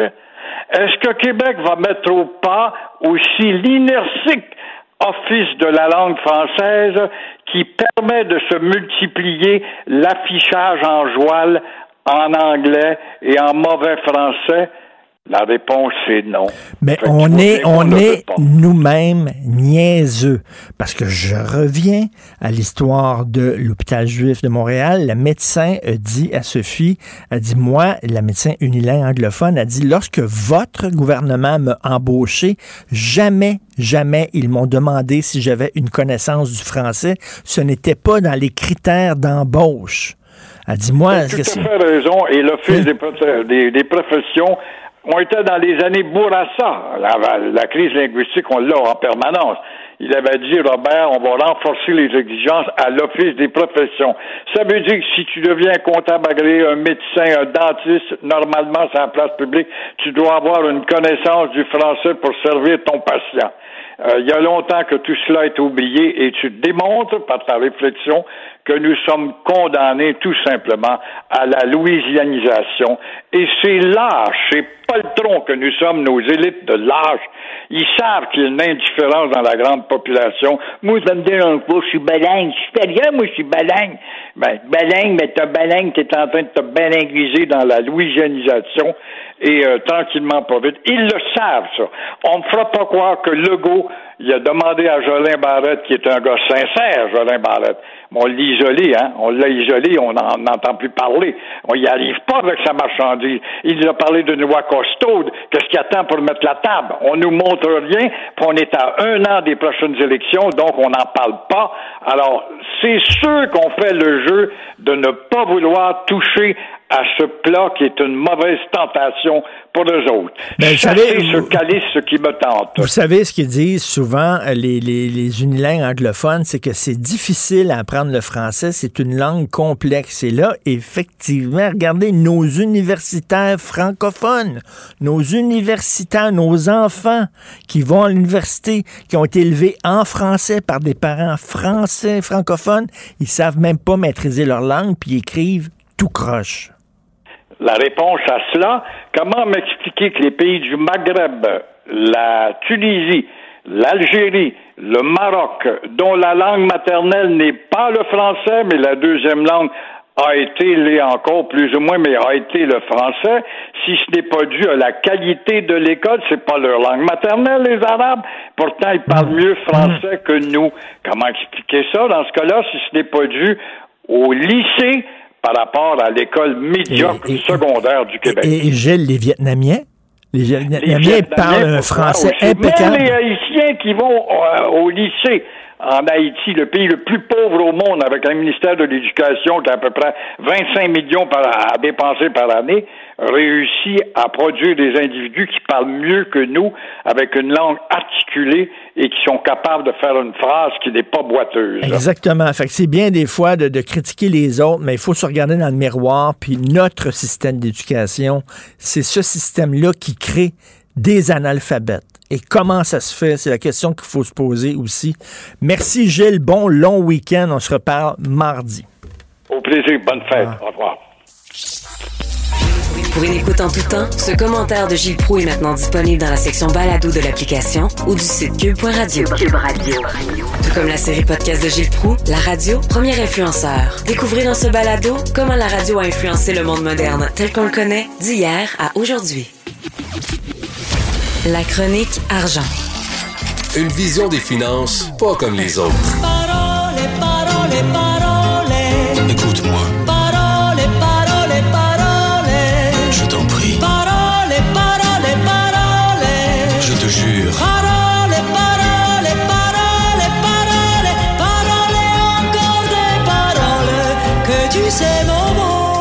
J'adore cette tune-là. C'est pas tout le monde qui sait ça, mais l'homme, c'est Alain Delon, hein, je pense, qui est Ben avec, oui, Delon. qui est avec Dalida.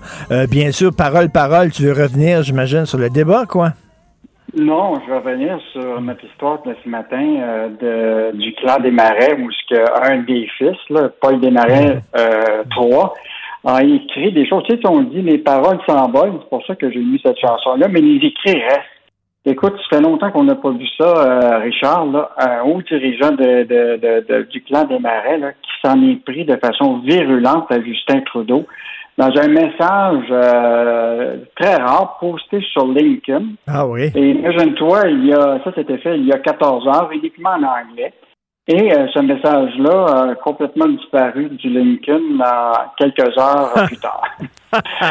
et, euh, et, donc, euh, tu sais, de, façon générale, bon, le temps des élections, c'est le moment où ce que les gens d'affaires finissent par euh, prendre leur, leur position.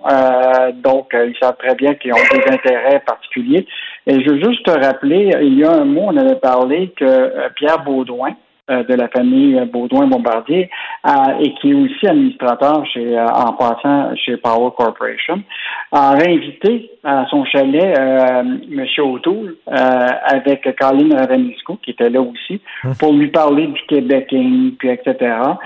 donc déjà, tu vois un rapprochement entre une grande famille qui est celle de, de, de, de Laurent Baudouin et les Bombardiers proches de... Et là, le poste du, euh, de Paul Desmarais-III, écoute, c'est fascinant. Le gouvernement Trudeau a choisi une voie où personne ne gagne parce que ce qui les importe, c'est que personne ne gagne.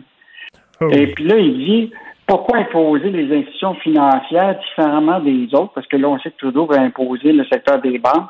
Il dit, nous avons des champions canadiens dans ce secteur. Puis là, il dit, ils se sont attaqués à l'industrie de l'énergie on le sait que le, pétrole de l'Ouest est beaucoup attaqué par, euh, par, euh, par Trudeau. Et là, il dit qu'ils veulent s'attaquer aux institutions financières. Il dit pas étonnant que notre économie souffre, allez voter même si vous êtes un libéral, parce que voter est la meilleure façon d'exprimer votre colère. Puis il dit même, il dit que dans le milieu des affaires, les gens euh, autour de lui votent de plus en plus conservateurs. Puis il dit, euh, les libéraux devraient faire attention. Et euh, tu sais, c'est important parce que les, les démarrais habituellement, écoute, là, ils sont ils sont pro, ils sont pro-libéral, vraiment, comme on dit là, en bon français, le Parti libéral du Canada présenterait un cochon comme premier ministre puis il voterait pour lui là.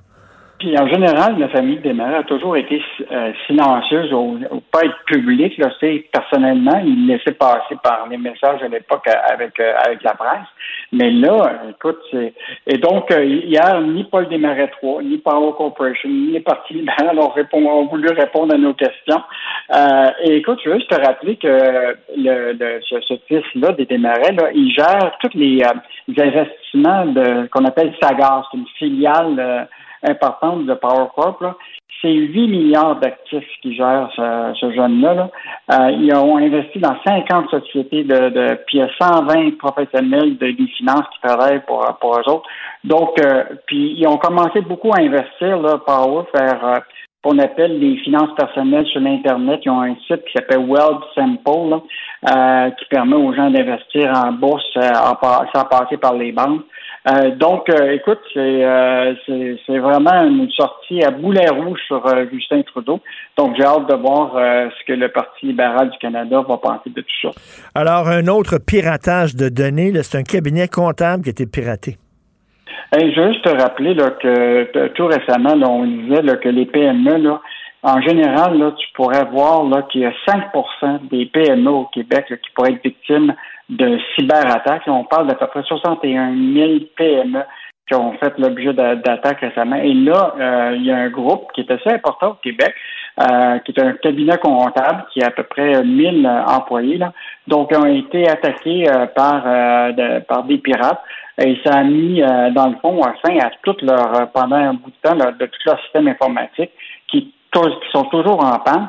Et on a parlé avec des spécialistes, évidemment, qui les inquiète, c'est que ces spécialistes-là cherchent des données euh, stratégiques.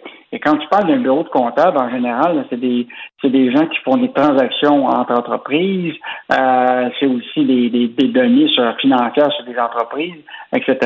Donc, on a appris ça euh, hier. Euh, évidemment, l'entreprise est, est, assez prudente sur le sur euh, ce qui va arriver, mais on, il va certainement avoir des plaintes au niveau de la police autour de ça. Mais je te rappellerai là, que euh, tout récemment, là, il y a eu euh, beaucoup d'entreprises là, euh, au Québec qui ont été victimes de piratage. Là. Goodfellow, Pro Mutuel, le même Bombardier, le Non, mais, mais, mais, mais, tu sais, l'histoire du pirate informatique qui voulait aider le gouvernement en disant Regarde, j'ai piraté votre code QR, mm-hmm. puis là, je, suis prête à vous aider là, pour vous aider à, ce que ça, ça n'arrive plus.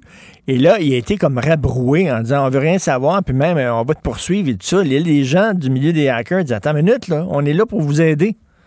Hey, juste te Oui. dire, Richard, là, pour une PME, là, le, selon IBM Canada, le coût moyen d'une restauration à la suite d'une violation de données là, en 2021, c'était 6 millions de dollars. Hey. C'est-à-dire, pour des PME, là, de- parce que là, il faut que tu récupères des données, il faut que tu beau, beau, beaucoup de, de- de- d'investissement quand tu fais. Donc, euh, c'est pas drôle pour les entreprises qui font face à ces cyberattaques-là. Ça veut donc dire que les entreprises vont devoir être plus, de plus en plus protégées et garantes des données qu'ils ont en leur, euh, en leur possession. Tout à fait. Écoute, la, la- la nouvelle déléguée euh, générale du Québec à New York, elle était à Chicago avant. Là, maintenant, elle est à New York et elle est. Elle a quand même une sacré beau salaire. Là. Moi, je pense que j'aimerais ça être délégué à travers le monde. Tout aimerait ça aussi. Ben, à Los oui. Angeles, à New York. Ben etc. oui. Donc, Martine Hébert, euh, qui, euh, jusqu'à il y a un bon bout de temps, était la présidente euh, de la Fédération canadienne des entreprises indépendantes, des PME, et elle, elle s'est retrouvée à Chicago euh, comme déléguée. Elle avait été nommée. À ce moment-là, elle avait eu une augmentation de 17% par rapport à, à ce que gagnait l'autre personne. Et là, on apprend que là, elle a été nommée déléguée à New York et elle va gagner 14% de plus que son prédécesseur. Ben, Donc ouais. aujourd'hui, elle va recevoir un salaire annuel de 186 901 Écoute, ça, ça serait à surveiller. Là. Tous ces délégués-là qui ont des salaires là, qui dépassent les 140 000, 150 000 par année, c'est quoi les résultats concrets que ces gens-là lisent? Hey, je connaissais quelqu'un, je connaissais quelqu'un qui était délégué. Là. Il y avait une, une femme qui faisait la cuisine. Il faisait même pas ses toasts le matin. Là. OK, la, la dame est là. Je comprends quand tu reçois au souper, tu reçois, mettons, quelqu'un de- des États-Unis, tu veux faire de la business, qu'il y a quelqu'un qui fait la cuisine, mais il faisait même pas ses céréales le matin. Elle faisait les trois repas par jour. C'est une sacrée job. Tu es à New York. euh, écoute, ça va bien. Donc, euh, je dois, je dois euh, dire que cette dame-là, Martine Hébert, s'est expliquée au micro de Philippe Vincent Foisy ce matin. Donc, vous pouvez écouter ses explications, bien sûr, sur le site, euh, de Cube Radio. Et qu'est-ce qu'on va lire ce week-end dans les pages Argent, Yves? Euh, Richard, je veux juste te dire, beaucoup de gens qui nous posent cette question-là. Comment va l'économie du Québec euh, avec, euh, avec la pandémie? Et donc, Michel Gérard va revenir avec ça, nous donner un bon portrait. Est-ce que l'économie du Québec est dans le trouble ou on continue à avancer? Donc, très bonne chronique de Michel. En passant, on va parler des Québécois qui, pendant la pandémie, réussissent à New York euh, et on a un bon chef cuisinier puis une compagnie de technologie. On va avoir aussi, et ça c'est vraiment une bonne histoire, Richard, là, un Afghan qui est propriétaire euh, d'un- d'un garage de pièces d'auto usagées à Sainte-Julie, qui est un Afghan, et là il veut faire venir deux de ses amis qui sont des mécaniciens et des peintres de voitures parce qu'ils sont vraiment des spécialistes là-dedans. Donc, on va parler de ces de sa bataille pour faire venir ces réfugiés-là de, de l'Afghanistan. Et en terminant, euh, juste te dire dimanche dans le journal, là, quel métier apporte le meilleur niveau de bonheur durant la pandémie? Euh, avec euh, le oui, le sondage, un sondage de Lé- Léger, l'indice du bonheur au travail, avec un classement par profession, euh, tu vas pouvoir découvrir quelle profession euh, apporte le plus de bonheur pendant la pandémie à lire euh, dans le journal de dimanche. Est-ce que c'est journaliste? on Non, verra ça. malheureusement pas. On va lire ça. Merci beaucoup. euh, bon long week-end. Puis tiens, on se laisse sur du Dalida. Ça fait du bien. Salut.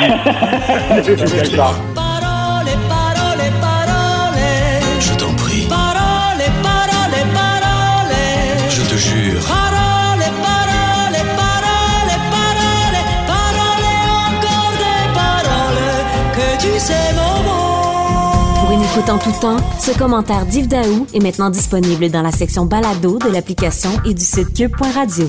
Tout comme sa série balado, mêlez-vous de vos affaires. Un tour complet de l'actualité économique. Cube Radio. Si c'est vrai qu'on aime autant qu'on déteste, Martineau, C'est sûrement l'animateur le plus aimé au Québec. Vous écoutez Martineau. Cube Radio.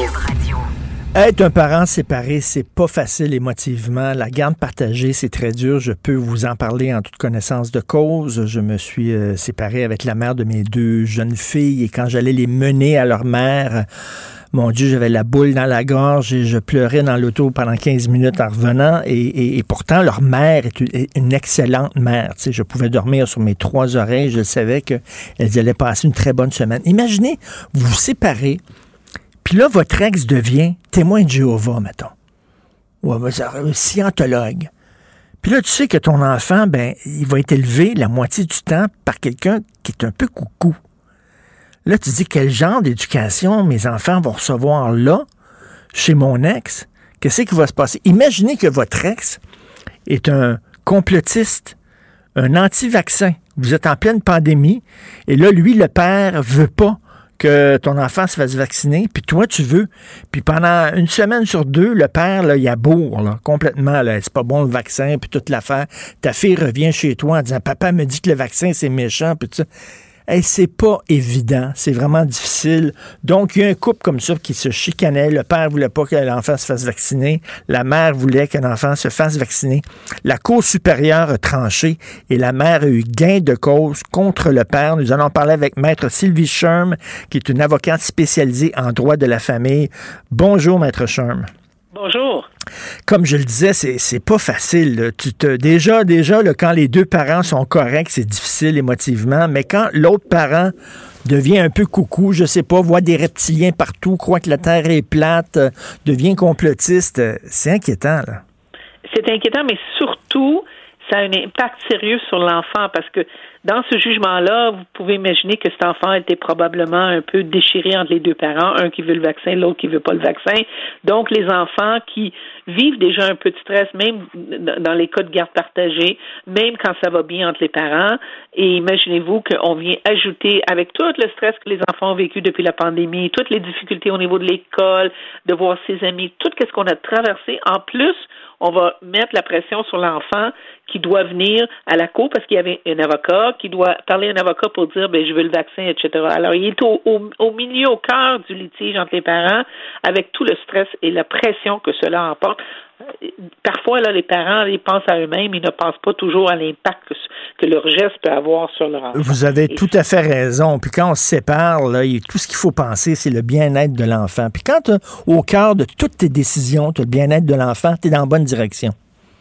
Bien, certain. Puis l'important, c'est de tenter de trouver des solutions, tenter au moins de s'entendre. Et souvent, je dis euh, aux clients, euh, essayez de vous rappeler qu'est-ce qui vous a uni au tout début. Vous n'êtes plus, vous êtes plus ensemble. Essayez de vous rappeler c'est quoi vos valeurs et, vos principes. Mais quand les gens changent avec le ben, temps, ou qu'on a des, euh, alors là, malheureusement, on est forcé d'aller devant les tribunaux. Ça, c'est l'exercice de qu'est-ce qu'on appelle l'autorité parentale. C'est dans la loi et cela signifie que les deux parents, peu importe si je vois mon enfant ou non, garde partagée ou pas, j'ai le droit de, de d'exercer des décisions et de rendre de, et participer à des décisions sur la santé et sur l'éducation, le bien-être de mon enfant. Et quand on, les parents ne s'entendent pas, bien à ce moment-là, c'est à la Cour supérieure de trancher cette question-là, ce que la juge Quash a fait ici, c'est-à-dire qu'elle a ordonné la vaccination. Là, je, me fais l'avocat du diable pour la discussion, Maître Sherm. Euh, vous savez qu'on est dans une société où euh, les droits individuels comptent beaucoup. Il y a des gens qui pourraient dire, oui, mais ce sont ses croyances. Hein. S'il était, mettons, je sais pas, s'il devenait musulman, s'il devenait scientologue, s'il devenait catholique euh, radical, il faudrait respecter les croyances de monsieur. Mais lui, dans sa croyance, c'est que le vaccin est pas bon. Mais la croyance ne fait pas la preuve à la Cour. On est devant le système judiciaire. Les croyances personnelles de quelqu'un ne fait pas de la preuve. Ce n'est pas de la preuve. La preuve ici, la, Cour est dirigée par un principe et un seul principe, le meilleur intérêt de l'enfant. Alors la Cour doit regarder c'est quoi qui est dans le meilleur intérêt de cet enfant-là que j'ai devant moi à travers les parents. Et les croyances personnelles, ça n'a aucune valeur, si vous voulez, à la Cour parce que c'est pas de la preuve. Il faut prouver que le vaccin va nuire à l'enfant. C'est ça qu'il faut prouver quand on veut contester la vaccination d'un enfant euh, contre la COVID. Il faut prouver que c'est pas dans son intérêt. Alors, s'il y a une raison médicale, ça peut arriver qu'il y ait un enfant que pour toutes sortes de raisons, des, des maladies ou quoi que ce soit, fait en sorte que un juge va, va hésiter. Mais ça prend une, une preuve. Et ici, le pédiatre de l'enfant a dit il n'y a aucune raison de ne pas vacciner cet enfant-là. Au contraire, on doit le vacciner. Alors, le père n'a pas pu faire une preuve médicale. C'est ça que ça prend. Ça prendrait quelqu'un qui vient à la cour, un médecin, un expert qui va venir dire pour cet enfant-là, pas pour tous les enfants du Québec, pour cet enfant-là, le vaccin peut être nuisible dans ce cas spécifique. Ce qui était incapable de faire, c'est le contraire. Et c'est ça. Alors, les croyances personnelles sont mises de côté et qu'ils croient ou non, c'est pas ça que la Cour va regarder. Il va regarder qu'est-ce qui est dans l'intérêt de cet enfant-là? Mais Et- malheureusement, et- et- oui. malheureusement, euh, il peut pas, la Cour peut pas non plus légiférer sur ce qui se dit dans la maison. Euh, le père va continuer à voir son fils. Là, le père va être en maudit parce que son fils est vacciné. Et là, est-ce qu'il va continuer à lui dire, euh, ta mère t'a mis un poison dans ton corps et tout ça? Vous imaginez l'enfant, à quel point l'enfant va être angoissé? Mais si c'est le cas, pour commencer, ça c'est un manque de capacité parentale qu'on dit. Un parent qui fait ça là, manque sérieusement sa capacité parentale de torturer son enfant parce qu'il n'était pas content de la décision de la cour.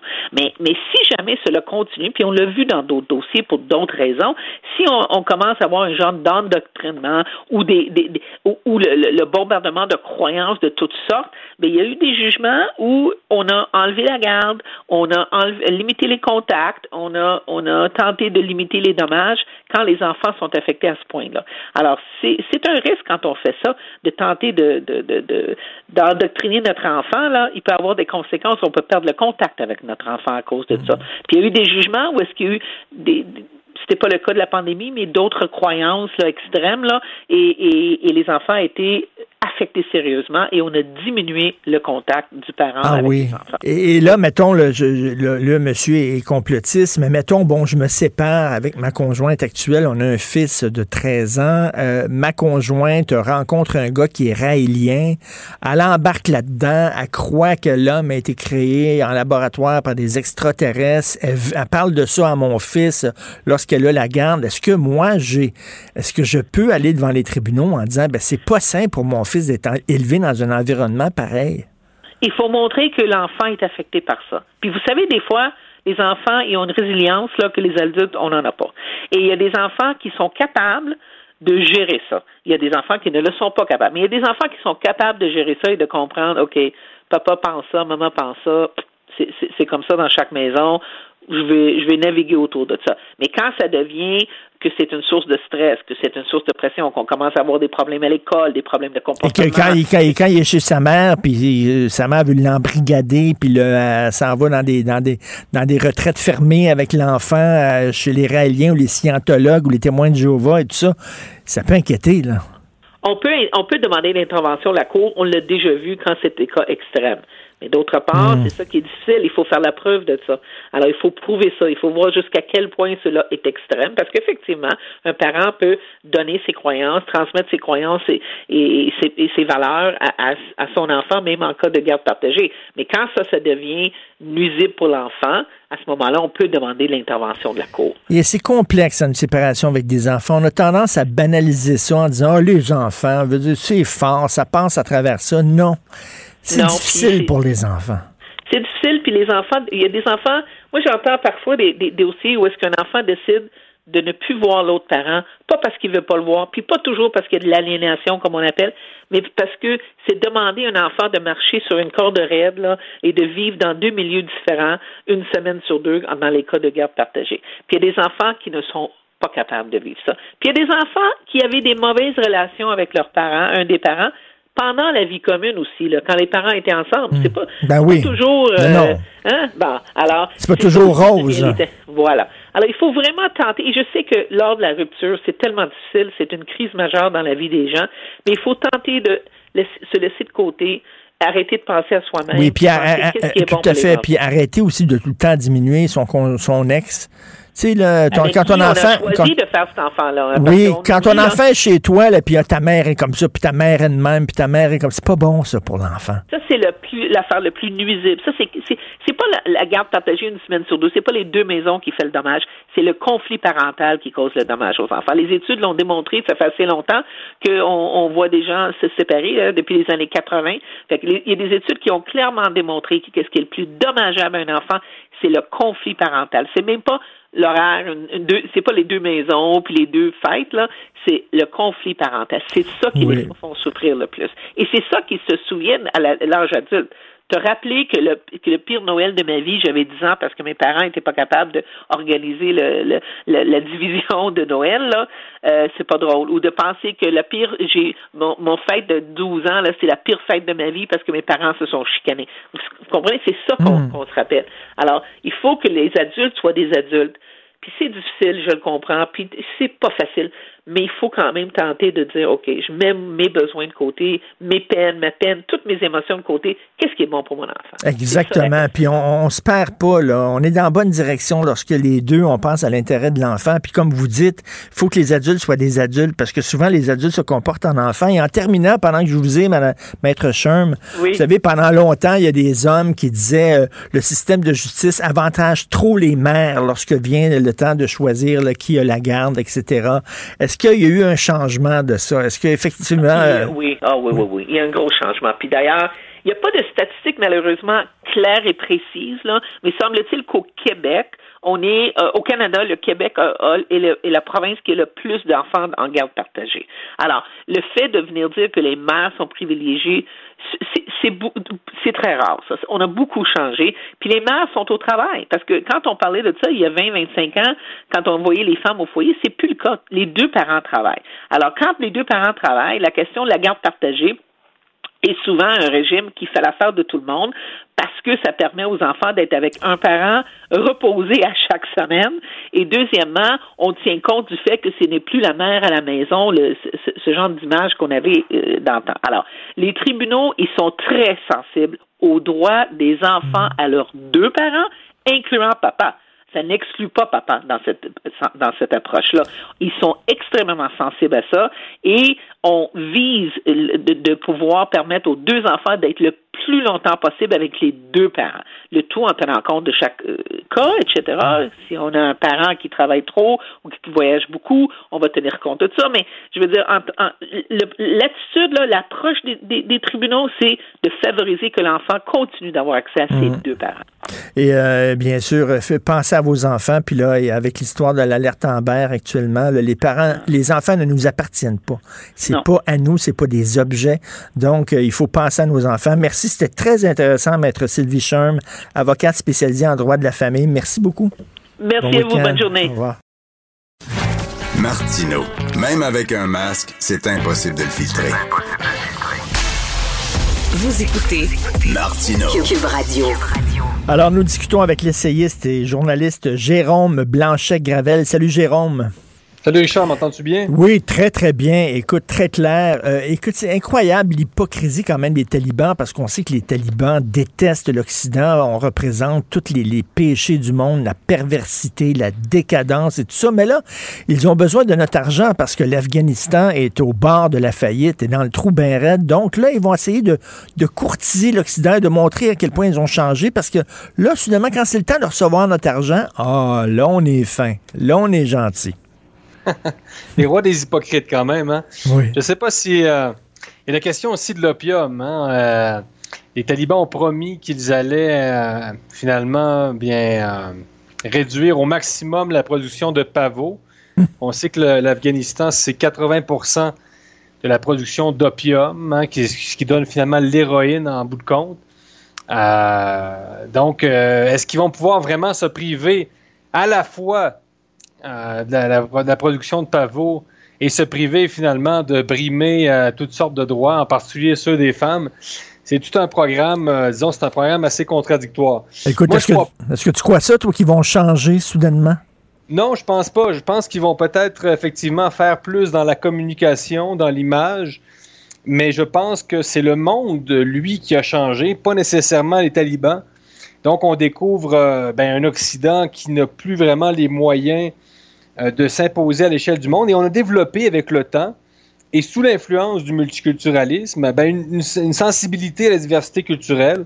On a renoué avec un certain relativisme, euh, ce qui a des côtés positifs et négatifs. Donc, il y avait quand même quelque chose de très paradoxal, Richard, à, à voir l'Occident vouloir imposer à l'étranger un mode de vie, une vision du monde qu'il se refusait à imposer chez lui, chez ses propres immigrés. Non, mais comprends-tu à quel point c'est n'importe quoi?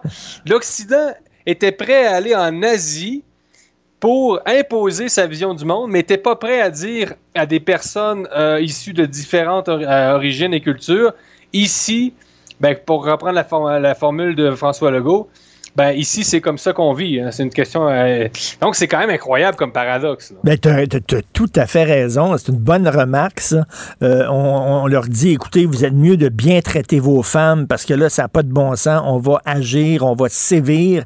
Alors que, ben, ici, chez nous, il y a eu l'affaire Shafia où euh, il y a trois jeunes filles et une dame qui ont été tuées par, euh, par leur frère et, et leur père euh, parce qu'elles ne voulaient pas porter le voile, parce qu'elles voulaient sortir avec des garçons occidentaux, etc. C'est très drôle, là. Effectivement, on impose des règles de vie ailleurs qu'on n'impose même pas chez nous. Non, mais c'est ça, ça marche pas. Puis, je sais pas si tu te rappelles quand euh, François Hollande a annoncé que la France allait au Mali en 2013 pour combattre euh, les islamistes.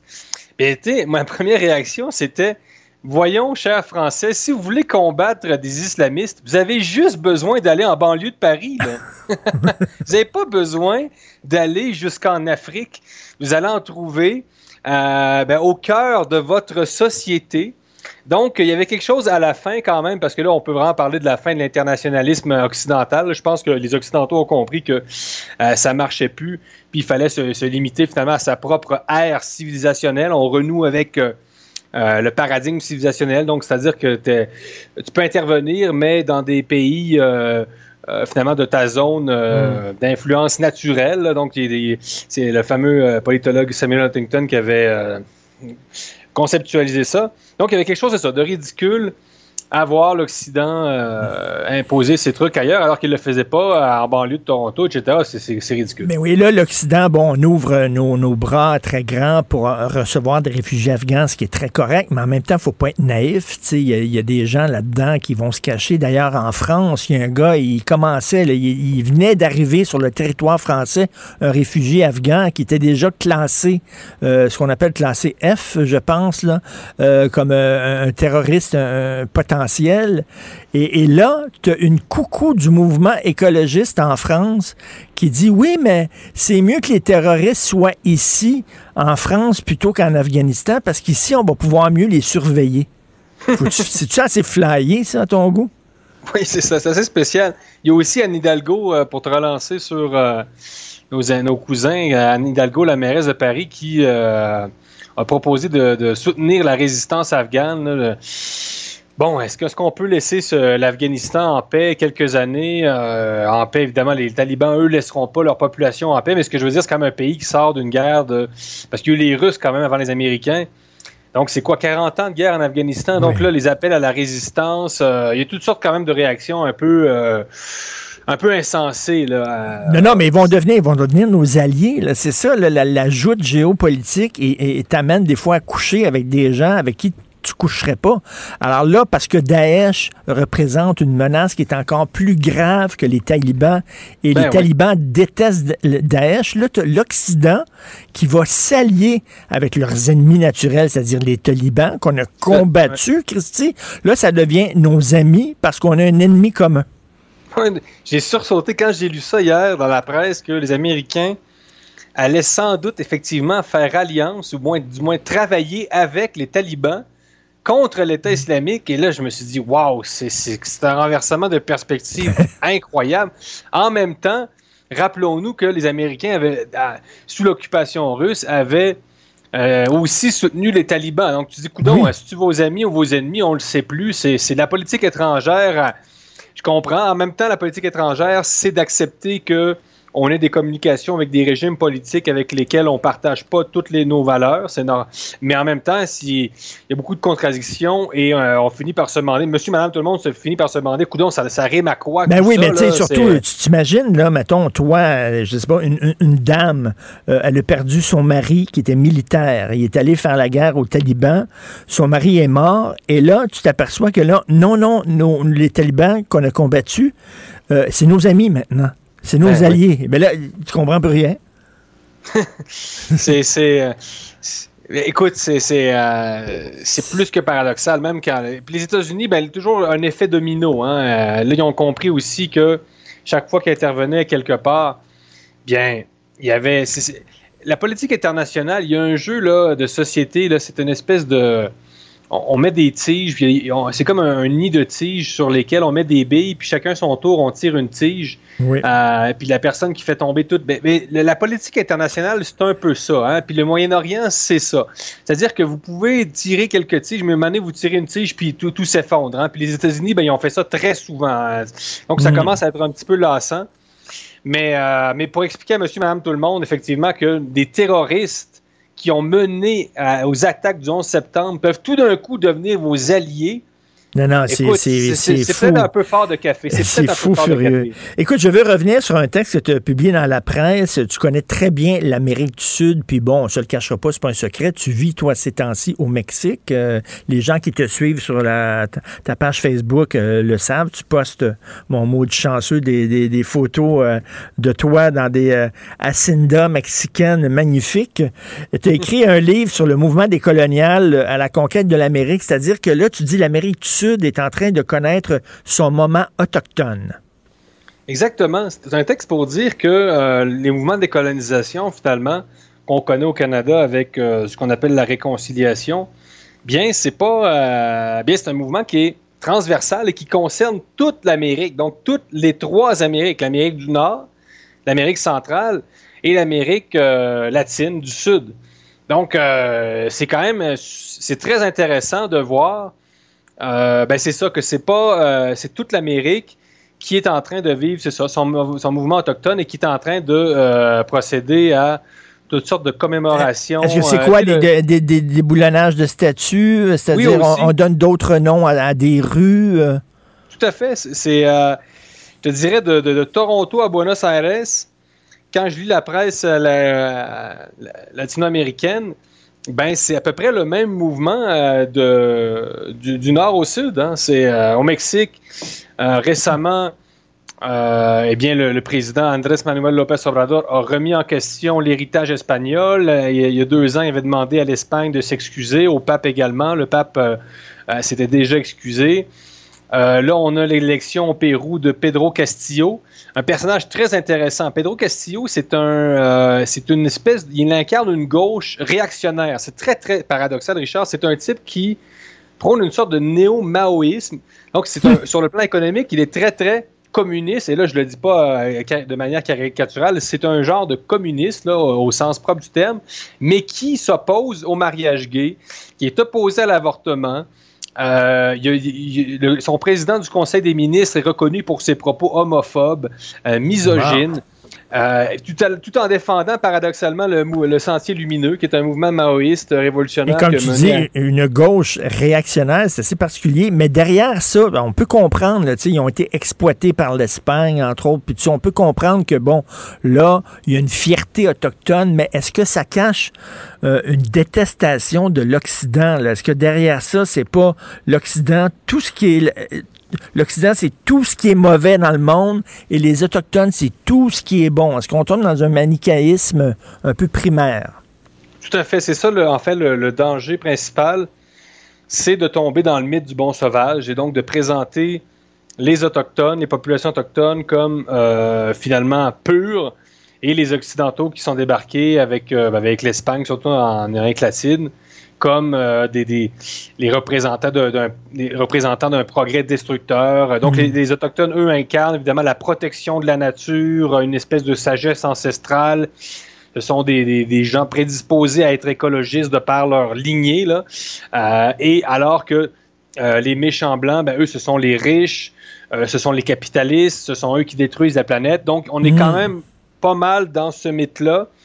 Et c'est ça, c'est le principal danger parce que ça ne correspond pas à la réalité historique, ça ne correspond pas à la réalité euh, sociologique du terrain parce que les sociétés latino-américaines sont sans doute les plus métissées au monde.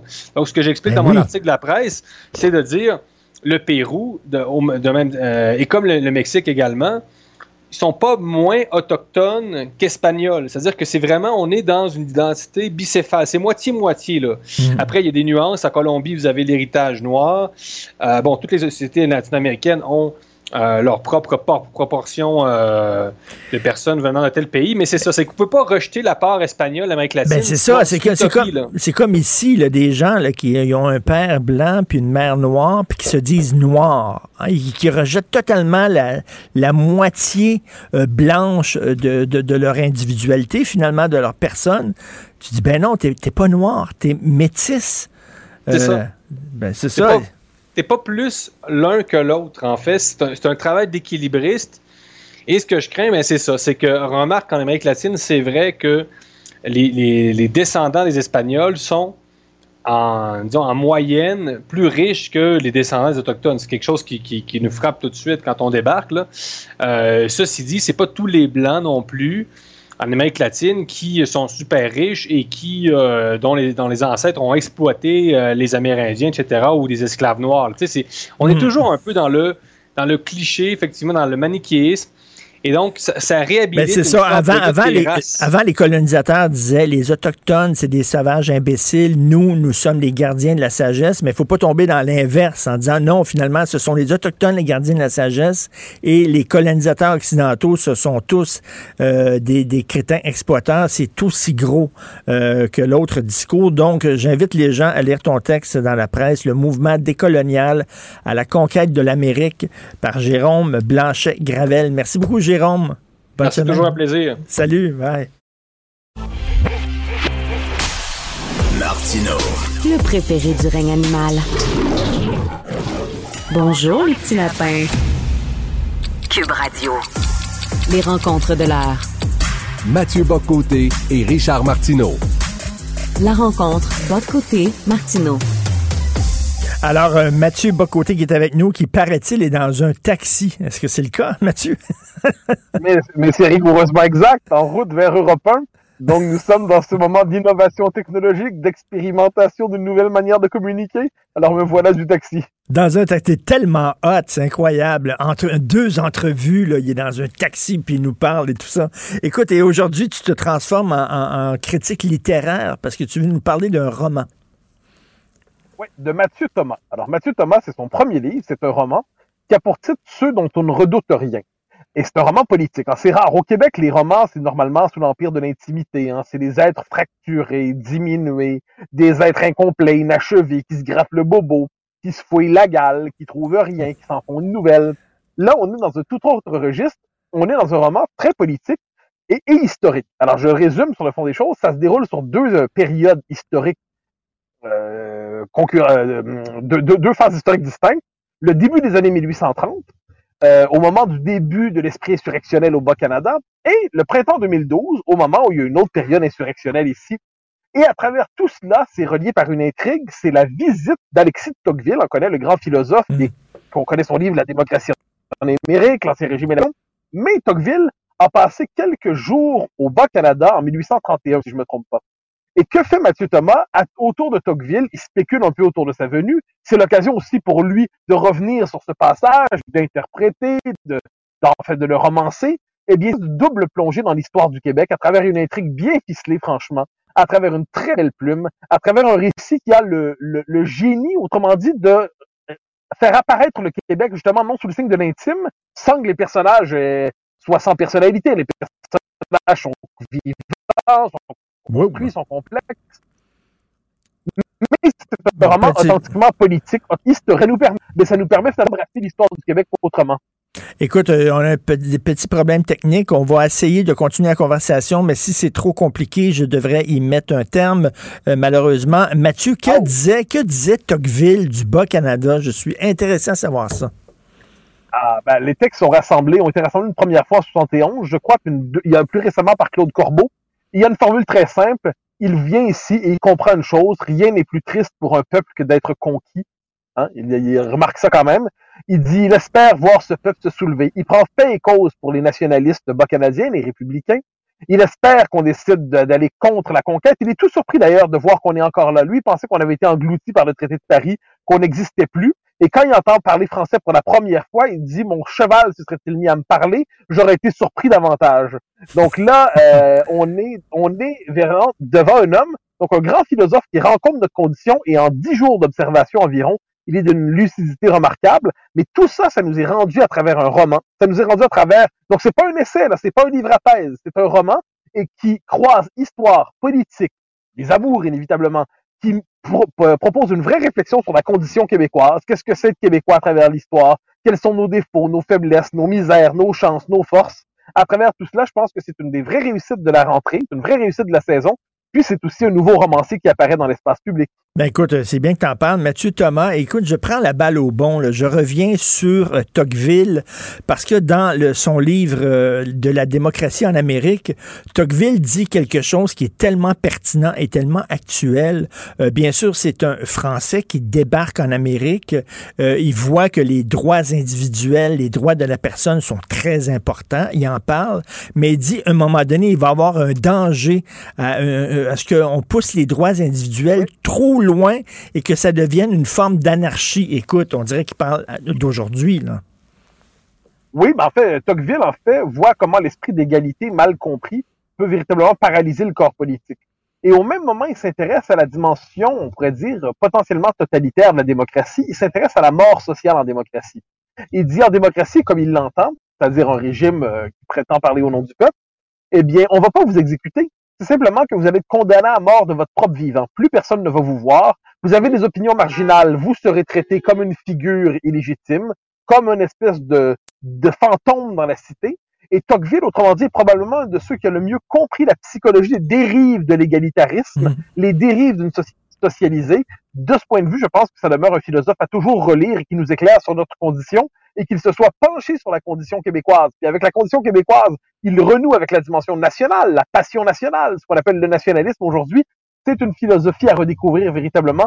C'est un authentique philosophe et je pense que c'est un des plus éclairants pour notre temps. Est-ce que c'est de la politique fiction, c'est-à-dire qu'il met des mots dans la bouche de Tocqueville, il décrit en train de se promener dans le Bas-Canada et tout ça? Il y a, il y a- Oh, non, non, il est, il, est venu vraiment. Alors, il est venu vraiment. Mais là, la question que pose... euh, que To- Tocqueville n'a pas rencontré Papineau quand il vient ici. Non, non, mais le romancier, est-ce qu'il invente? Est-ce qu'il nous présente Tocqueville Non, non, qui non, non, marche? non, puis- on, est- on est, non, non, il y a, il y a- non, il y a- oui, je devine qu'il y a un peu de mise en scène, mais il y a une très grande euh, recherche historique derrière ça. Il a vraiment fait des recherches, donc il y a une dimension très documentée à son propos. Ensuite, c'est le travail du romancier. Il se permet d'inventer des intrigues. Mais sur le fond des choses, quand on est dans les paroles, on est véritablement, euh, puis pas seulement pour Tocqueville, on est, on est collé à la réalité de l'histoire. Donc, quand l'histoire et le roman se croisent, ça fait quelque chose d'assez fécond. Et demain, c'est ta deuxième euh, de, de ton, euh, ton émission. Il faut en parler Oui. à CNews. Est-ce que tu peux nous dire de quoi tu vas parler? Oui, je reçois Patrice Guénifé, l'historien, pour Ah, parler mon Dieu, je suis en train, semble je suis en train de lire, je suis en train de lire sa biographie monumentale, magistrale de Napoléon.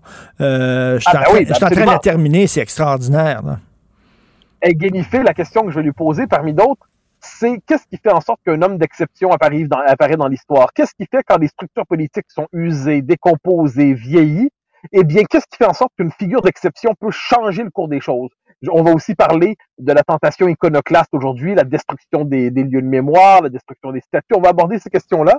Et j'aurai deux éditoriaux comme il se doit, mais ça, j'en garde la surprise pour l'émission. Mais mon invité, Patrice Guénifé, est un esprit absolument supérieur, Ah un oui. des grands historiens français aujourd'hui, et je suis très heureux de le rencontrer. Ben, des grands biographes. là. En plus, sa biographie est écrite de façon extraordinaire. Donc, écoute, euh, c'est certain qu'on va regarder ça. Merci beaucoup. On te laisse dans ton taxi euh, entre deux entrevues. plaisir. Salut, bye. Bye bye. Pour une écoute en tout temps, ce commentaire de Mathieu Bocoté est maintenant disponible dans la section balado de l'application ou du site cube.radio. Tout comme la série podcast de Mathieu Bocoté, Les idées mènent le monde. Un balado qui cherche à mettre en lumière, à travers le travail des intellectuels, les grands enjeux de notre société. Martino. Des fois, quand on se sent contrarié, ben c'est peut-être parce qu'il touche à quelque chose.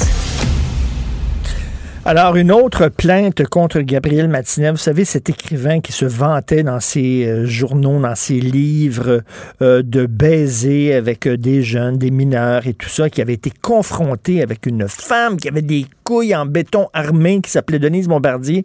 Eh bien, euh, il y a eu une dame récemment qui a écrit, une écrivaine qui a écrit un texte euh, parlant de son expérience avec Gabriel Matinev. Et là, c'est une autre, une ancienne journaliste qui vit en France qui est âgé de 63 ans, qui va publier son témoignage contre euh, Gabriel Natinev. Bien sûr, nous allons euh, en parler avec Denise Bombardier. Bonjour, Denise. Oui, bonjour, c'est une Américaine. Dans le dernier cas, c'est une Américaine, n'est-ce pas? Mais qui vit en France, effectivement, c'est ça. Écoute, écoutez, écoutez, avant de parler de ça, je fais une parenthèse, parce que, bon, vous savez l'histoire d'Edgar Fruitier qui a été euh, condamné, puis là, il a été libéré aujourd'hui, mais je veux seulement... La défense, son avocat dit, oui, mais vous savez, Edgar Fruitier, euh, il, y a, il il il a eu cette, cette, euh, cette- bon, cette agression sexuelle, mais sa victime n'était pas un enfant. Je m'excuse, sa victime avait 15 ans. C'était pas un enfant, c'est pas une défense, ça? Il avait 14 ans, je pense. Mais, mais oui, ah oui, il avait 15 ans, mais c'est parce qu'à l'époque, c'est ça. À l'époque, c'était, c'était effectivement 14 ans. euh, euh, il y a 20 ans. Alors, on- mais on n'applique pas la loi par, par rapport à ce qui était 20 20 25 ans avant. Ouais, on applique la loi par rapport euh, par rapport à la réalité d'aujourd'hui, qui est que le, on est on est on est mineur. euh, on- euh, maintenant, c'est 16 ans, je crois, n'est-ce pas? Alors donc, euh, c'est pas du c'est pas la même chose. D'ailleurs, la- l'avocat de Monsieur euh, de Monsieur Fruitier s'est fait retourner rapidement d'ailleurs sur cette question-là. Mais moi, je, je suis pas je suis pas étonné que qu'il euh, que la cour d'appel va prendre en délibéré euh, la demande de- de- des avocats de M. Fruitier. Parce que le problème de mettre des gens de 91 ans en prison, c'est un problème pour les prisons. C'est parce que c'est extrêmement compliqué parce que ce sont quand les gens sont âgés comme ça, ils sont malades, ils ont besoin de soins. euh, et, c'est- Mm, et en mm. plus, dans le, dans le cas de dans le cas de- d'Edgar Fruitier, euh, c'est sûr, on le sait en prison, que les, les, les, les prisonniers sont, sont très, Malmenés. très sympathiques aux gens qui ont, qui ont abusé les enfants et qui ont battu les femmes. C'est quand même extraordinaire parce qu'on peut s'imaginer qu'en prison, il y a aussi des gros bras qui sont là parce qu'ils ont battu les femmes, mais c'est mal vu ben, en général par, le milieu carcéral. Donc, il faut le protéger. Euh, et en plus, euh, parce que, vous savez, là, la, cour d'appel, ça peut prendre deux ans avant qu'il se décide. hein. Donc, Monsieur euh, Frustier, chez lui, on va poser des conditions. Euh, les conditions, c'est certainement qu'il euh, euh, qu'il sorte pas, qu'il ne fasse pas de bicyclette. Il n'y a pas de problème. Euh, Bon, quand on le voit marcher, on comprend qu'il va rester chez lui. Eh oui. En aucune façon. Euh, Je sais que sur le principe, il y a des gens qui sont pas d'accord en disant il a fait, il a, il a posé des gestes, mais euh, qu'à l'époque, d'ailleurs, on n'appelait pas agression sexuelle, la, la nature des gestes qu'il a posés. Euh, donc, euh, Oui, c'est une question de santé, comme vous dites, de santé et de sécurité. Euh, effectivement. euh, ça, coûte- ça nous coûte encore très cher. Et, euh, et de toute façon, quand on est un personnage connu, comme Monsieur Fruitier, quand on est une personnalité connue et qu'on est euh, accusé et condamné, euh, comme, comme il l'a été, effectivement, euh, c'est c'est comme il, il n'existe plus. Il a perdu toute sa, il a perdu tout, tout, tout le respect qu'une partie de la population euh, lui euh, lui accordait, sans sans doute. Il, est- il est Tout à devenu, fait. euh, il est il est devenu un paria d'une certaine façon, et c'est une, c'est une punition énorme. Quand Ben même. oui, on ne donnera pas, on, on donnera pas son nom à une salle de concert, par exemple. Lui qui a Non. travaillé toute sa vie euh, pour la musique Non. classique, là, c'est terminé. Oui, c'est un très grand mélomane. Oui, oui, c'est ça. Je vais, je On vais ne revenir, Denise, je vais revenir à Gabrielle Martinev. Euh, et là, il y a une, bon, donc une deuxième personne, elle dit que Martinev le violait alors qu'elle avait 15 ans. Lui, il en avait 37 ans. Donc, euh, maintenant, elle est âgée de 63 ans, elle va écrire un livre. Mais je veux revenir là-dessus. Et c'est très difficile pour les Québécois de comprendre comment un homme peut avoir une carrière en France littéraire, être invité à toutes les émissions, euh, avoir des fans, être reconnu et renommé alors qu'il se vantait sans aucun, aucune cachotterie de- de- d'avoir des relations sexuelles avec des mineurs. Non seulement il s'en vantait, mais il l'écrivait. Mais oui. Et Ces romans étaient- étaient des faux romans. C'était des autofictions dans lesquelles il racontait euh, en des termes inouïs, dégoûtants, ce qu'il faisait avec, avec les enfants.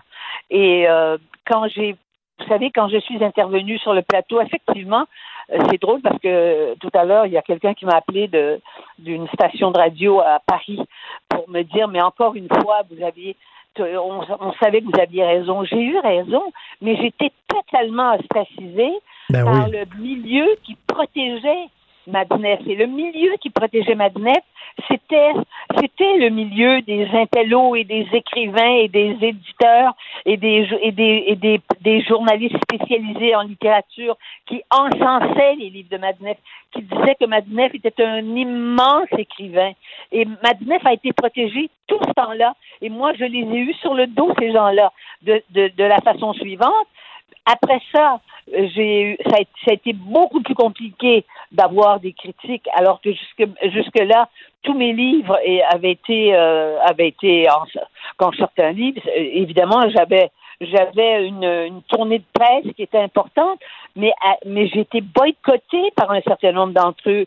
J'étais j'étais dénoncée dans les grands journaux, dans le Monde, dans le dans Libération qui à l'époque emmenait large par des, des intellectuels puis des cinéastes. Euh, dans, dans Libération, il s'appelait euh, euh, comment s'appelait euh, Lanzmann. Ben oui, c'est Claude Lanzmann qui vous a traîné dans la boue. Non, non, c'est pas Claude. Ah, c'est Jacques Lanzmann, Jacques Lanzmann, son, frère. Oui, oui, c'est ça. Qui a dit que, que la malbaisée retourne sur ses banquises. Je me suis fait interpeller par, euh, par, euh, par d'autres intellectuels qui étaient ses amis. Et dans les milieux, euh, des, dans l'édition, les gens se taisaient. Donc, c'était c'est ça qui était ahurissant. Mais, mais Denise, Denise, d'ailleurs, j'invite les gens à aller sur YouTube, taper Denise Bombardier, Gabriel Matinet, vous allez voir cet extrait d'apostrophe qui est extraordinaire. C'est un grand moment de télévision. Et, euh, Denise, quand vous étiez là, euh, sur le plateau, et là, vous dites, bon, je vais sortir, je vais faire ma sortie contre ce gars-là, puis je vais le traiter de pédophile, ce qu'il est. Est-ce qu'il y a une petite voix à l'intérieur qui, qui vous a dit, arrête Denise, parce que tu es en train de scraper ta carrière en France? mon éditeur, qui est mon ami encore à ce jour, qui n'est plus, qui était le président, le PDG des éditions du Seuil, m'a pris et m'a dit ma petite Denise, parce qu'il m'appelle sa petite Denise encore. Ma petite Denise, je, je sais, euh, je sais ton courage, mais je veux quand même te mettre en garde. Tu, tu vas être boycotté de façon terrible par le par tout le milieu euh, ce qu'on appelle germano-pratin, c'est-à-dire de Saint-Germain-des-Prés, parce que tous les éditeurs sont là. Bon. Et, et ça a été vrai d'une certaine façon, mais en même temps, j'ai continué de publier des livres. Il y avait encore des gens qui, qui sont euh, qui, qui, qui ont aimé mes livres et qui ont qui m'ont fait des, des recensions, mais j'ai mais je n'ai plus été mise en nomination sur des jurys littéraires parce que sur les j'avais je l'avais été pour le pour le féminin j'avais été sur la liste finale du séminaire. J'avais été euh, pour euh, euh, un autre un autre prix littéraire. Parce qu'une partie des gens qui étaient les jurys les membres du jury des prix littéraires étaient des amis de ma c'est une en France et à Paris. Disons à Mais, Paris. mais, mais, mais, mais Denise, de de- de-. Denise, ça vous a peut-être même coûté un siège à l'Académie française? J'en sais rien. Mais de toute façon, j'aime mieux pas parler de ça. Mais euh, c'est sûr qu'à l'Académie française, il y avait des amis de Madinef aussi. Ben oui. Et, et- et- et à la fin de l'émission, quand l'émission s'est terminée, là, parce que Madinev était, était là, là, devant vous, quand l'émission s'est terminée, est-ce que la température a baissé de 20 degrés, quoi?